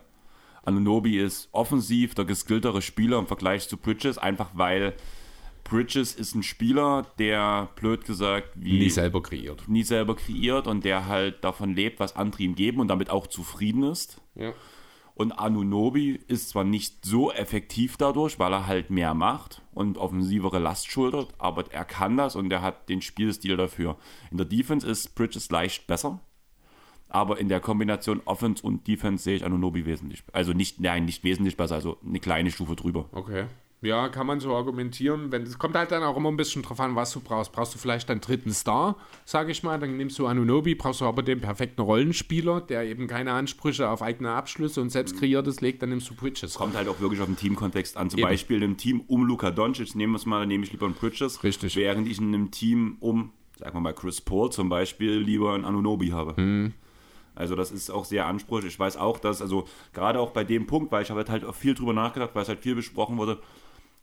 Unsere Hörer wissen es, du weißt, weißt es, ich bin ja schon seit Jahr 1 ein Anunobi-Fanboy. Ja. Also das kann bei mir dann auch ein bisschen getrübt sein, dass ich halt dort hinter ihm stehe, aber ich sehe das Gesamtpotenzial von Anunobi halt größer. Klar, ein bisschen abhängig von der Rolle, aber gerade in diesem Netzteam, wie es jetzt gerade ist, ne, hätte ich lieber Anunobi als Bridges. Ja, das, da magst du vielleicht sogar recht haben. Ja. Gut, schauen wir ganz kurz auf die Bugs. Da muss man nicht allzu viel dazu sagen. Die haben jetzt äh, ein Dreivierteljahr lang gebraucht, um ihren PJ Tucker-Verlust auszugleichen, dass da Jay Crowder die Wunschlösung war. Das ist im Grunde auch schon genau seit diesem Trade äh, bekannt gewesen, oder nicht seit diesem Trade, sondern seit der Unterschrift von Tucker äh, in Philly mehr oder weniger bekannt gewesen, beziehungsweise halt seit der Trade-Forderung von Crowder. Ähm, ja, das Ganze hat die Bugs gekostet, zwei Second Rounder und ein Swap. Ja, genau. Ins, nee, nicht mal. Aus Milwaukee sind nur zwei Second Rounder hier aufgelistet. Weil die Pacers drei Second Rounder aus Milwaukee bekamen und die Nets nur zwei. Alles klar. Ja, also äh, die kommen da auch ganz gut weg. Finde ich, das Thema Second Rounder, das beschäftigt uns jetzt schon. Du hast vorhin schon mal angesprochen, fünf Second Rounder sind ein First. Das ist eine Logik, die funktioniert noch genau ein Jahr. Dann sind keine Second Rounder mehr auf dem Markt. Ja, Beziehungsweise sind wir dann an derselben Stelle. Also wir, bewegen uns wirklich gerade sehr, sehr schnell in einem Bereich, wo ich sage, es kann durchaus sein, dass wir in einem Jahr so gut wie äh, keine Bewegung für einen gewissen Zeitraum auf dem Trademarkt feststellen werden, weil die Teams, die dann letztlich wirklich fast alle Picks haben, nur ihren Abstu- Abzug ziehen für die eine richtige Lösung, die es eben wahrscheinlich unter Umständen dann nicht unbedingt gibt. Und dadurch ganz, ganz viele auf ihren Schatztruhen saugen bleiben werden und nur ganz wenig Bewegung ist. Weil, also das, das ist eine Entwicklung, ich weiß nicht, ob du die erst kommen sehen mit den ganzen Second Roundern.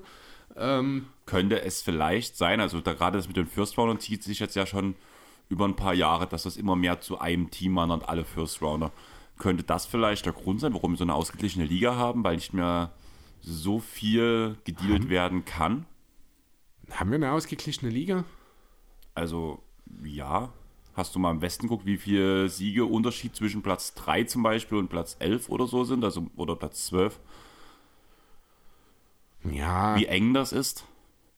Ja. Ich weiß nicht, ob es damit zusammenhängt. Also es ist halt. Aber weißt du, was ich raus will? Weil einfach weniger mhm. Deals gemacht werden. Die Deals werden ja aktuell noch gemacht. Das ist ja noch, gibt es ja was da. Ne? Und es wird auch wieder was auf den Markt kommen, wenn dann eben die Teams wie New Orleans, wie San Antonio, wie Houston, wie OKC, wie jetzt die Nets auch, wenn die dann irgendwann eben anfangen aktiv zu werden. OKC ist halt das Team, wo ich am ehesten erwarte, dass es vielleicht wirklich schon im Sommer passieren könnte.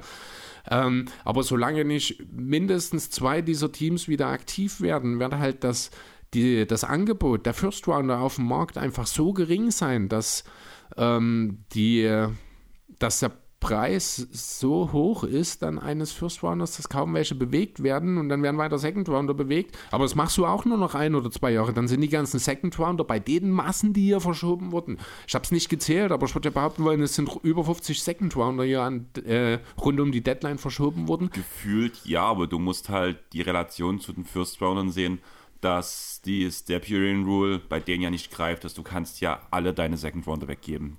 Auf ja, die nächsten fünf Jahre.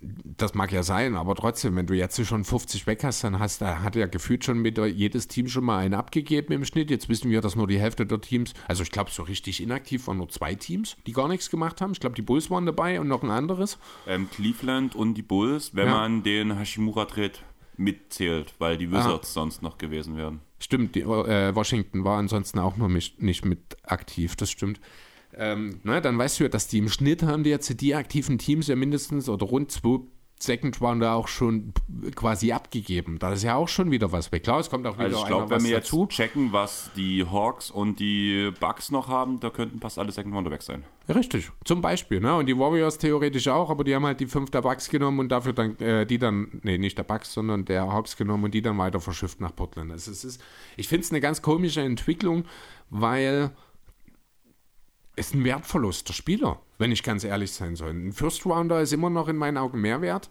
Äh, also, wenn es jetzt nicht unbedingt der First Rounder ist, eines, also ein später First Rounder, um nochmal auf die Diskussion von vorhin einzukommen, also wenn es nicht gerade ein Contender First Rounder ist, nehme ich den immer noch eher als fünf Second Rounder. Klar hast du auch finanziell anderen Spielraum. Ja, also zum Beispiel dein Beispiel Contender First Rounder im da nehme ich auch lieber. Ich nehme lieber Vergleich einen späten Second als einen, einen frühen, nee, einen frühen Second. Second als einen späten First. Genau. Das ist der wirtschaftliche Punkt, ist richtig, natürlich. Aber das ist auch der einzige Grund. Ja, logisch. Ne, ich meine, wie oft passiert es denn? Du hast im Schnitt, ich nenne jetzt, ich weiß es nicht, aber ich sage jetzt einfach mal, du hast im Schnitt 3,4 Second Rounder, die es überhaupt in die NBA schaffen. Von 30. Ne, und von den 3,4, die es schaffen, schafft es wahrscheinlich nur die Hälfte, eine mehrjährige Karriere in der NBA hinzulegen oder eine etwas erfolgreichere, sage ich mal. Also die Chancen, dort was zu ziehen, wenn du nicht gerade die Spurs bist, sind halt nicht besonders hoch. Und ich finde, das bedeutet automatisch dann auch einen Wertverlust der Spieler. Auf jeden Fall. Also gebe ich dir schon recht. Aber jetzt kommt meine Frage an dich. Was sind deine drei Verlierer der Trading Deadline. Wollen wir nicht erstmal die Suns noch kurz besprechen? Ah ja klar, wir haben die Suns. Also die würde ich genau. schon noch, die, die, die erscheinen irgendwie relevant in dem Kontext. Ich weiß aber auch nicht genau worum, um ehrlich zu sein. Ja, ja. Haben die nicht bloß diesen komischen KD bekommen? Ja, wen interessiert schon KD, ja. wenn du TJ One haben kannst? Ja, haben halt die ganze Tiefe aufgegeben für One. Haben sie. Äh, ja, das haben sie allerdings. Also auf dem Flügel ist es ein bisschen dünn, deswegen gab es eben auch unter anderem diesen Basley-Trade. Ähm, dafür muss man ganz ehrlich sagen, wenn das Team fit ist, mit Paul, mit Booker, mit Aiden und keine Ahnung, ob dann One oder Quake wahrscheinlich der fünfte Starter sein wird. Ich finde das lustig, dass du KD gerade nicht aufgezählt hast. Den habe ich jetzt vorausgesetzt. Ja, aber an seiner Seite die Spieler. So war das jetzt gemeint. Ne? Also eine Starting Five um KD hm. mit Paul, mit Booker, mit Aiden und dann wahrscheinlich mit Quake oder Warren eben als fünften Starter. Also uh, alter Schwede, ey. Potenziell sagt man gerade Craig die ganze Zeit, was für mich trotzdem eigentlich kein NBA-Starter sein sollte. Muss man ganz ehrlich Oh, sagen. don't er- underestimate the Quake. Ja, ich weiß, dass er trotzdem seine. Hat ja nicht umsonst seine Minuten bekommen, auch jedes Mal in den Playoffs, aber trotzdem ist es halt, gerade wenn man halt guckt, was man abgegeben hat auf dieser Position, ist er schon. Umso wichtiger ist seine Defense, denn die fehlt dann hinter Durant und ihm auf dem Flügel nämlich wirklich. Das sind dann die nächsten Spieler TJ1 und Basley. Ja. Na, du kannst dann natürlich das Ganze ein bisschen erweitern, vielleicht Okogi oder Shemet, das sind aber halt eher wirklich Guards, die nicht unbedingt auf dem Flügel dann aushelfen sollten, aber wir werden bestimmt auch häufiger drei Guard-Lineups sehen, wo dann vielleicht Durant Aiden im Frontcourt mit drei Guards unterwegs sind, das kann ich mir auch sehr gut vorstellen, dass das dann ein Shemet oder ein Payne äh, eben dann noch mit erweitern. Ich habe auch extrem viele O's hier gerade in Phoenix im Death-Chart. Die Also könnten out. noch drinstehen, weil die auch noch nicht die Teams gewechselt haben. Nee, nee, die sind aktuell, aber es ist Durant, das ist One, das ist Basley, das ist Shemet, das ist Payne, die alle gerade auf Out, also sind eigentlich auch aber Verletzungssachen. Rowan, Rowan ist fit und ich habe auch überall Out stehen gehabt bei Spielern, die gerade gewechselt sind. Camp Johnson stand auch auf Out. Okay. Gut, dann hat es vielleicht auch damit zu tun. Aber Payne und Shem- Shemet auf jeden Fall nicht. Ganz kurz, Bridges hat seine Spielserie ist jetzt gerissen. Ich glaube, der hat 500 Spiele am Stück gemacht, ohne Verletzung. Ja. Und durch diesen Trade hat er jetzt ein Spiel verpasst. Dumm gelaufen. Ja. Man wird es ihm nachsehen, nehme ich an. Ja, aber er war ja auf historischen Kurs. Ich glaube, es hat, gab bloß zwei Spieler, die mehr Spiele in Folge Mhm. Gibt's gemacht mehr? haben als er. Gibt es überhaupt Spieler, die Ja, mehr es geschafft gab haben? einen, der hat sogar über 1000 Spiele am Stück. Okay. gemacht. Ja, kann sein. Hm, Da hat, das hatte, ich glaube, ähm, scheiße, André Vogt mal Mhm. ähm, bei God Next gesagt, da hatte der eine Bilanz dazu. Okay. Irgendwie zwei Spieler haben mehr am Stück. Der eine, das war so, das hätte noch, hätte Bridges noch knacken können. Mhm. Und der andere, da hätte man noch eine Weile warten müssen, weil das noch mehrere Saisons so gewesen wäre. Okay. Jo, wa- was heißt das jetzt für die Suns? Das denke ich auch klar. Hier geht es nur noch um den Titel. Hm, Und Wenn soll ich dir sagen, was ich für einen ganz faden Beigeschmack habe bei diesem Team? Was denn? So ein bisschen wie die Clippers. Chris Paul verletzungsanfällig, Mhm. Devin Booker verletzungsanfällig, Aiton anfällig, KD anfällig und nur ein Dominostein, sage ich mal, muss eigentlich fallen, zumindest von den Big Three, dafür, dass es dann schon eng wird. Weil auch ohne Chris Paul fehlt danach einfach das Playmaking für dieses Team. Ja, das mag sein, genau. Also es ist natürlich ein gewisses Risiko, wenn du mit so Anfällung, anfälligen Spielern äh, dann versuchst, deinen Mann zu starten. Andererseits aber ähm, kann ich es auch verstehen, dass du diesen Deal machst. Denn besser wirst du einfach nicht mehr als Suns. Nee, Von daher also völlig ohne Diskussion, auch wenn du halt jetzt, aber das ist halt bei einem Superstar-Trade deine ganze Zukunft opferst für diese zwei, drei Jahre, in denen es auch klappen muss, in denen du jetzt auch die Hoffnung haben musst, dass Chris Paul funktioniert noch so lange, beziehungsweise sucht man ja in Phoenix ohnehin schon mittelfristig für, nach einem Chris Paul-Ersatz. Ich glaube auch nicht, dass er bis zum Ende seines Vertrags unbedingt noch in Phoenix ist, wenn ich ehrlich sein soll inzwischen. Ja, schwierig. Also, Nö, das wird ein Trade. Also ich kann mir schon, man hat ja jetzt zum Beispiel Fred, Fred Van Fleet dieses äh, rund um die Deadline, da war auch direkt ein Straight-Up-Deal unter Umständen rund um Chris Paul mit die Rede. ja, aber das Weil- Ding ist ja, dass er nächstes Jahr, wenn man entlässt, ja schon nur noch 15 verdienen. Das Jahr drauf kann man ihn ja ohne, dass er überhaupt einen Dollar bekommt. Ja, und dann ist doch Entlassen. nächstes Jahr die perfekte Gelegenheit, um ihn zu vertraden, oder? Ja, aber nur um ihn zu dumpen eigentlich. Nee, du musst ihn doch nicht dumpen. Du kannst dir doch auch irgendein ein Team suchen, das einen soliden Point Guard hat, aber insgesamt halt ansonsten noch nicht viel drumherum. Dann kriegt er ja aber sein volles Gehalt und darum geht's ja. Das ist doch nicht. aber den Suns dann egal. Ja, aber dem anderen Team halt vielleicht nicht. Ja, aber vielleicht doch. Und dann kannst du dich immer noch auf einen Buyout einigen oder irgendwas. Und durch den Trade ist der ja nicht automatisch voll garantiert, der Vertrag. Nee, aber bis zum gewissen Punkt, bis, Ja, bis du ihn halt der. Saison, glaube ich. Ja, dann musst du ihn halt vorher traden. Also das sind ja dann Details, an denen wird es ganz sicher nicht scheitern. Nein, aber ich glaube einfach nicht dran. Also ich glaube, die, erst, die wahrscheinlichste Variante für mich ist eigentlich, er spielt nächste Saison noch komplett voll für die Suns und danach geht er aus dem Vertrag raus, wo er dann halt ungarantiert ist. Das ist für mich die eheste Variante. Was, dann geht er aus dem Vertrag raus, der dann ungarantiert ist? Er wird Nächstes ganz sicher Jahr- nee, selber aus dem Vertrag aussteigen. Nee, dann musst du, also willst, Ja, willst damit für sagen, die. Suns entlassen ihn. entlassen ihn, ja, ja. also das musst du schon so Das für sagen. mich logisch. Ja, aber das musst du schon so sagen. Das halte ich auch für nicht unbedingt. Also, das kann schon durchaus passieren. Vielleicht auch unter der Prämisse, dass er nochmal einen kleinen Deal unterschreibt.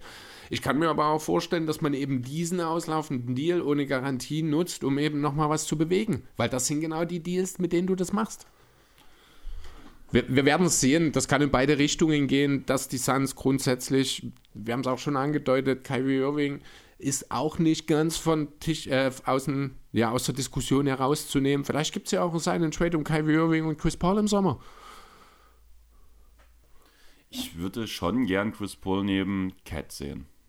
Weil ich glaube, Dann er brauchen wir ja mal mindestens noch ein drittes Team dabei. Ja, das sollte ja kein Problem, kein Problem sein. Aiton sollte ja sowieso zu den Mavs und danach müssen wir noch irgendwie dort diesen Schwung nach. Nur, dann schicken wir Mike Conley einfach dann nach Phoenix. Ah, der ist dann zu alt. Genau, ja, im Vergleich zu Chris Paul besonders. ja, nee, ähm, müssen wir Na, mir geht sehen. es ja darum, dass du, wenn Ich du so, schon, wenn du so einen Deal um meinst, Chris ja. Paul machst, geht es dir ja darum, dass du einen Point Guard holst, der ungefähr auf einer Timeline wahrscheinlich mit Booker ist. Oder- Nicht, nee, du brauchst einen, der jetzt gut genug ist, um dich zum Titel zu führen. so, Das ja. ist scheißegal, ob der dann drei Jahre älter als Booker ist oder nicht. Du machst es ja, um jetzt einen Titel zu gewinnen. Da interessiert dich die Zukunft nur bedingt. Ja, da sehe ich schon Chris Ja, Paul dann so dann nimmst du im Zweifel auch den 37-jährigen Kyle Lowry, wenn du das Gefühl hast, der Hälfte mehr als Chris Paul. Ja, aber ich glaube schon, dass Chris Paul jetzt in, der Situation, in die Situation kommt, wo er nochmal richtig aufblühen kann, weil er hat jetzt, er hat am Anfang der Saison schlecht gespielt, hat sich jetzt seit seiner, seitdem er von seiner Verletzung zurückgekommen ist, wieder extrem gefangen und diese kleine offensive, kleinere offensive Rolle tut ihm einfach gut. Und damit wird er halt fitter sein, wenn er halt einfach bloß den Ball verteilen muss. Das mag ja sein, trotzdem ist es halt, ist er 37 und man muss sich die Frage stellen, wie lange kann er das noch auflegen? Also diese erste Hälfte dieser Saison, die wird den Suns schon zu denken gegeben haben. Und genau deswegen gibt es die Diskussion darum und deswegen sage ich, es wäre dumm, den Chris Paul-Vertrag irgendwann einfach äh, zu entlassen oder irgendwas, sondern bewege den, solange du das noch kannst. Und ein auslaufender Deal erzeugt immer irgendwo Interesse. Ja, also gebt dem Großen schon recht. Ich glaube nicht dran, dass es passiert, muss ich ganz ehrlich sagen. Aber ich weiß, wo du herkommst. Ja. Ähm, ich würde jetzt noch schnell sagen, wir machen jetzt noch zum Abschluss deine drei Teams, die sich am besten, am meisten verstärkt haben und die drei Teams, die am dümmsten gehandelt haben. Ich habe nur ein Team, das am dümmsten gehandelt hat, aber ich nenne das gerne dreimal. Nein, alles gut. Äh, ich habe mal mein erstes, also ich habe es halt als Gewinner und Verlierer einfach quasi darstellen jetzt, was ich sage. Also ich habe, ich nenne einfach mal die Lakers jetzt als erstes mit den Bei guten Gewinnern. Deals. Definitiv. Ich bin zutiefst beeindruckt von dem, was die Lakers gemacht haben. Ich habe nicht mit so einem intensiven, großflächigen Roundup gerechnet, der die Lakers so viel besser macht, wie es jetzt tatsächlich passiert ist. Ähm, Thema Lakers gebe ich dir im großen Re im ganzen Recht, ist mein Platz 3 bei den Gewinnern und Verlierern, muss ich sagen.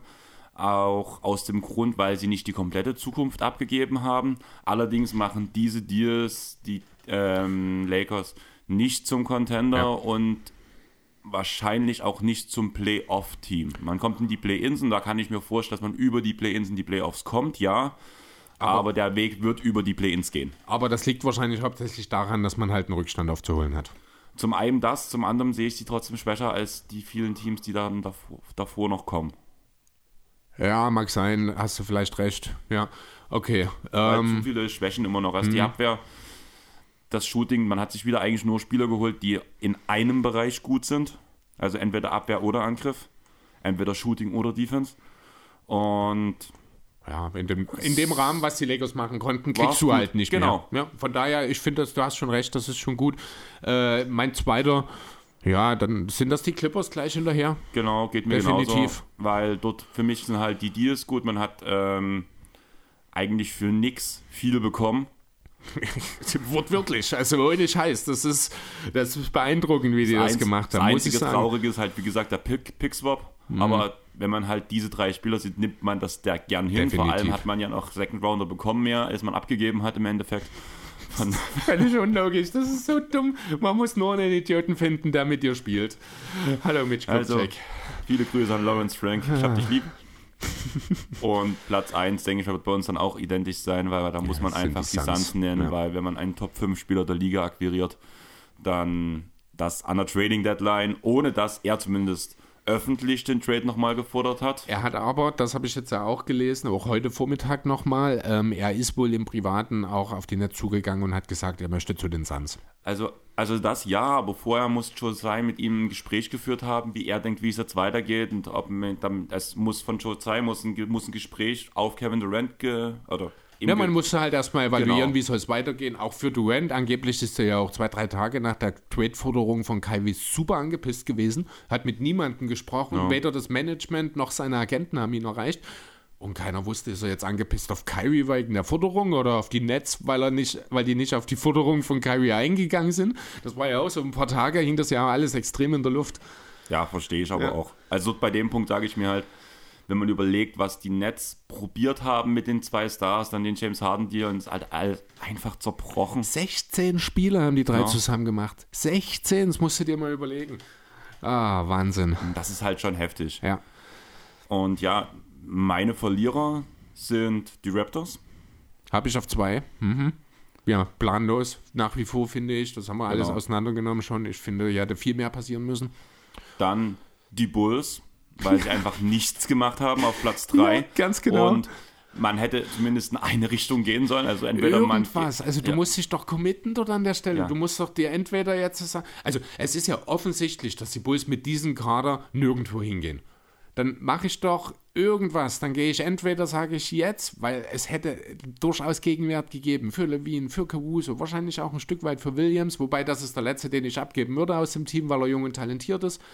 Aber Tapetenwechsel inzwischen wahrscheinlich auch mal gut gefallen würde. Ganz ehrlich, du hättest sogar von Kobe White drei, First, äh, drei Second Runner bekommen. Ja, über Kobe White haben wir ja drüber geredet. Da sehen ja die Bulls irgendeinen gewissen Wert in ihm, der nicht näher definiert ist, den ich auch nicht so ganz nachvollziehen kann. Ja, also die Bulls habe ich hier auch als äh, dritten stehen.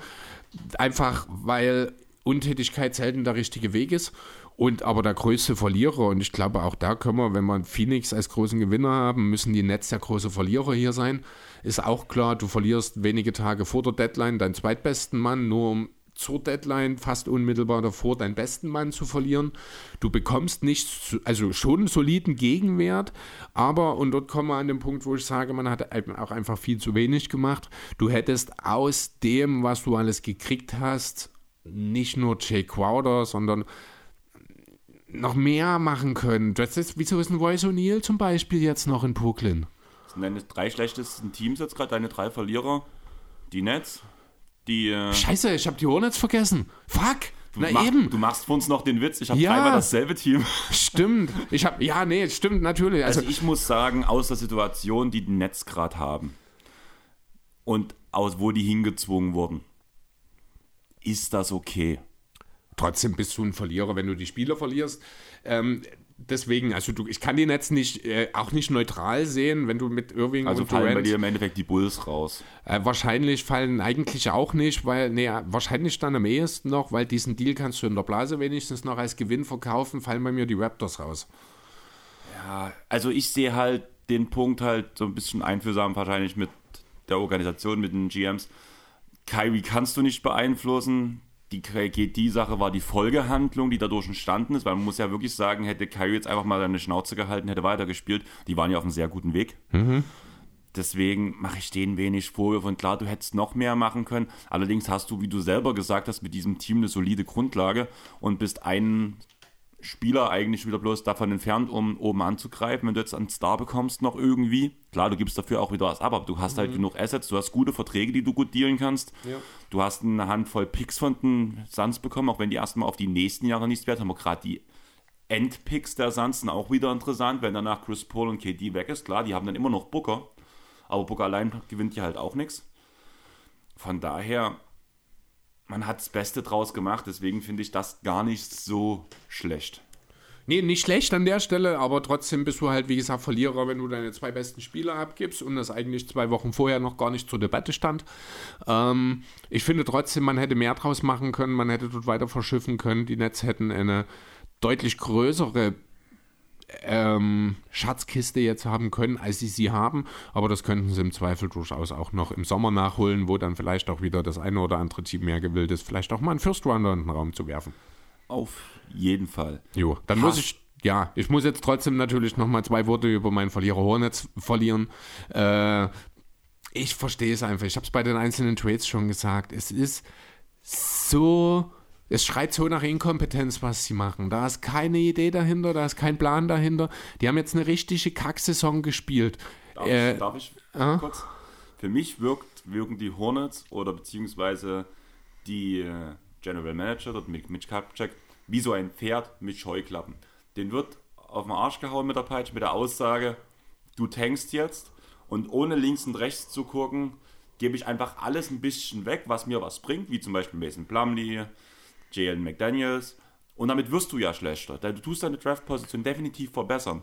Aber du hättest halt so viel mehr rausholen können, wenn du mal links und rechts geguckt hättest. Ja, und damit ist das ja. Inkompetenz. Genau. Ja? Ich, ich, fand das halt, ich musste halt ich, wirklich, ich weiß, ich weiß wie du das Bild, mit den Scheuklappen ja. denken, weil man nicht links und rechts guckt, sondern einfach nur, blöd gesagt, du hast einen Tunnel und dort steht, du hast die Auswahl zwischen drei Tunneln, du gehst aber bloß in einen rein und dort steht ein Preis. Und du siehst, ja genau, du kannst drei, zwischen drei wählen, aber guckst ja. dir die anderen beiden gar nicht genau. an und stürmst in den rein und stellst dann fest, hm, war irgendwie eine blöde Tür. Genau. Nee, also es ist ganz, ganz schlimm. Du gehst in die Saison rein eigentlich mit Playoff-Ambitionen, merkst super schnell in der Saison, dass diese Ambitionen lächerlich hochgesteckt waren, dass du viel realistischere Chancen hast, den Number One-Pick zu holen. Und man hat gerade tatsächlich die drittschlechteste Bilanz der Liga. Ähm, und trotzdem, nein, die doch, die drittschlechteste, aber mein schlechtestes Team im Osten gerade. Ähm, und dann musst du doch aber diesen Weg konsequent verfolgen. Dann kannst du doch nicht deine, dein, den PJ Washington, den du offensichtlich nicht bereit bist zu bezahlen. Denn sonst hätte er seine Extension bekommen bereits. Dann lasse ich doch den jetzt noch bis zum Ende des Jahres versa versauern und verliere ihn dann entweder äh, ohne Gegenwert oder bezahle ihn dann doch das, was ich gar nicht machen wollte. Du kannst doch nicht einen Kelly Oubre, einen Gordon Hayward, einen Terry Rozier, einen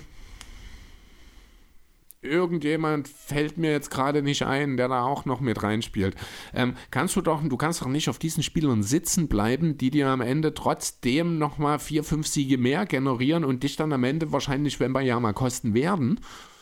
Und ganz ehrlich, ich hoffe inständig und ich bete an den Basketballgott, dass diese inkompetente Franchise bitte nicht mit Wembayama oder Henderson belohnt wird.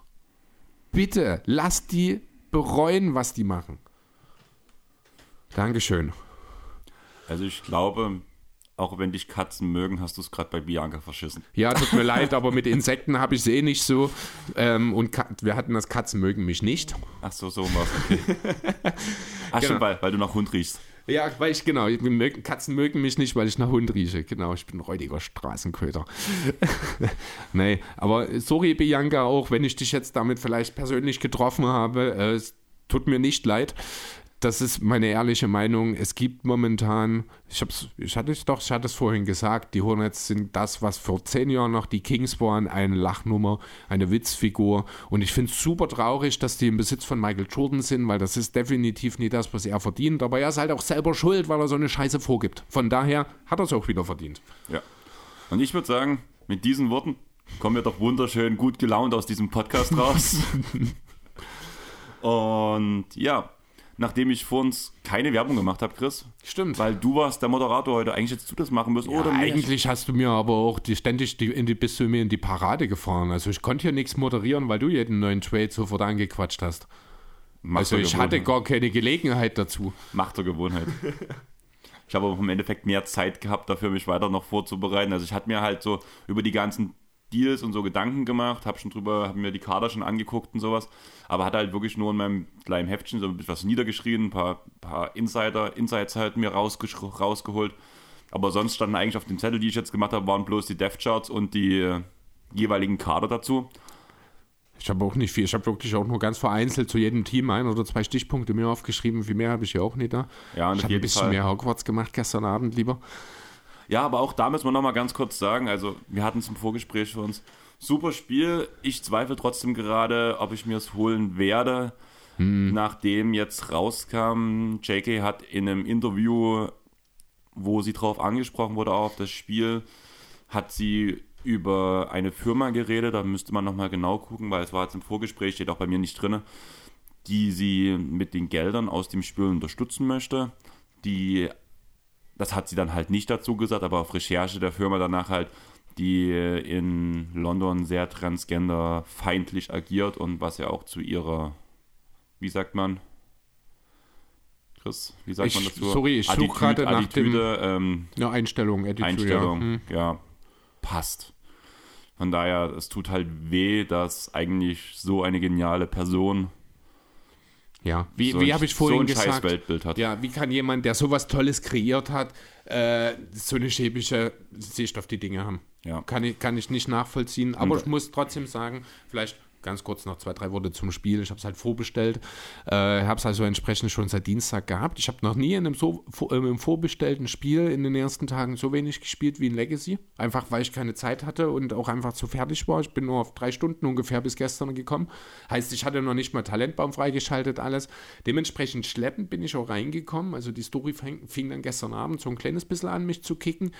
Ähm, aber was ich schon sagen muss, Hogwarts ist fantastisch. Du kannst wirklich, ich bin in den drei Stunden, die ich unter der Woche gespielt habe, bin ich die Hälfte einfach nur durchs Schloss gelaufen, habe ein bisschen erkundet, habe mit Leuten geredet, habe mir halt das alles angeschaut. Du hast ja nicht nur Hogwarts, du hast Hogsmeade, du hast eine komplette Weltkarte quasi aus den schottischen Highlands, wo du jede Menge kleine Siedlungen hast, wo du halt auch eine Open World hast. Ähm, es gibt verschiedene Sammelgeschichten, Rätsel, alles Mögliche. Ich habe jetzt gestern Abend, das letzte, was ich gestern Abend noch gemacht habe, war die Flugstunde. Ich kann jetzt also auch Besen fliegen, aber ich muss mir erstmal einen kaufen. Ähm, es ist schon Kommst alles. du von Dumbledore kein Geschenk? Dumbledore ist nicht dabei. Ach ja, stimmt. Ist ja Dumbledore, viel das hat man, hatte ich mit einem Kollegen diese Woche. Dumbledore ist ja 1891 geboren. Nee, 1881, ich glaube. Genau, wäre also 1892 eingeschult worden mit elf. Und das Spiel spielt im 19. Jahrhundert. Also das wird ja sehr grob nur beschrieben. Das heißt, es gäbe eine theoretische achtprozentige Chance, dass Dumbledore als Schüler irgendwo dort rumläuft. Aber ich habe ihn noch nie gesehen. Dafür habe ich schon zwei Mitglieder der Familie Weasley äh, begrüßt und habe viel mit ihnen zu tun. Okay. Dann, ja, wie gesagt, lasst eine Bewertung da auf Spotify, am besten die 5 Sterne. Wenn ihr nicht die 5 Sterne da lasst, schreibt uns auch gerne, was euch stört, einfach damit wir es verbessern können, damit wir halt an uns selber auch arbeiten und wachsen können, an eurer Kritik. Auf Apple Podcast könnt ihr genau dasselbe machen, 5 Sterne, oder uns anschreiben, was euch stört, beziehungsweise oder auch beides natürlich auch gern. Bei Apple Podcast könnt ihr auch eine schriftliche Bewertung wieder an die ähm, da lassen. Die wird man dann auch im Pod vorlesen. Auf sowas freuen wir uns mal besonders, weil einfach das ein klares Feedback ist, beziehungsweise wir halt einfach daraus was lesen können und wir können euch ein schönes Shoutout daraus geben. Sonst folgt auch uns auf Instagram, Twitter und Facebook. Chris und ich gehen jetzt noch zu den Titans. Jo. Montag wird die Titans Area aufgenommen und ich würde sagen, wir haben es geschafft. Tschaußen. Ciao.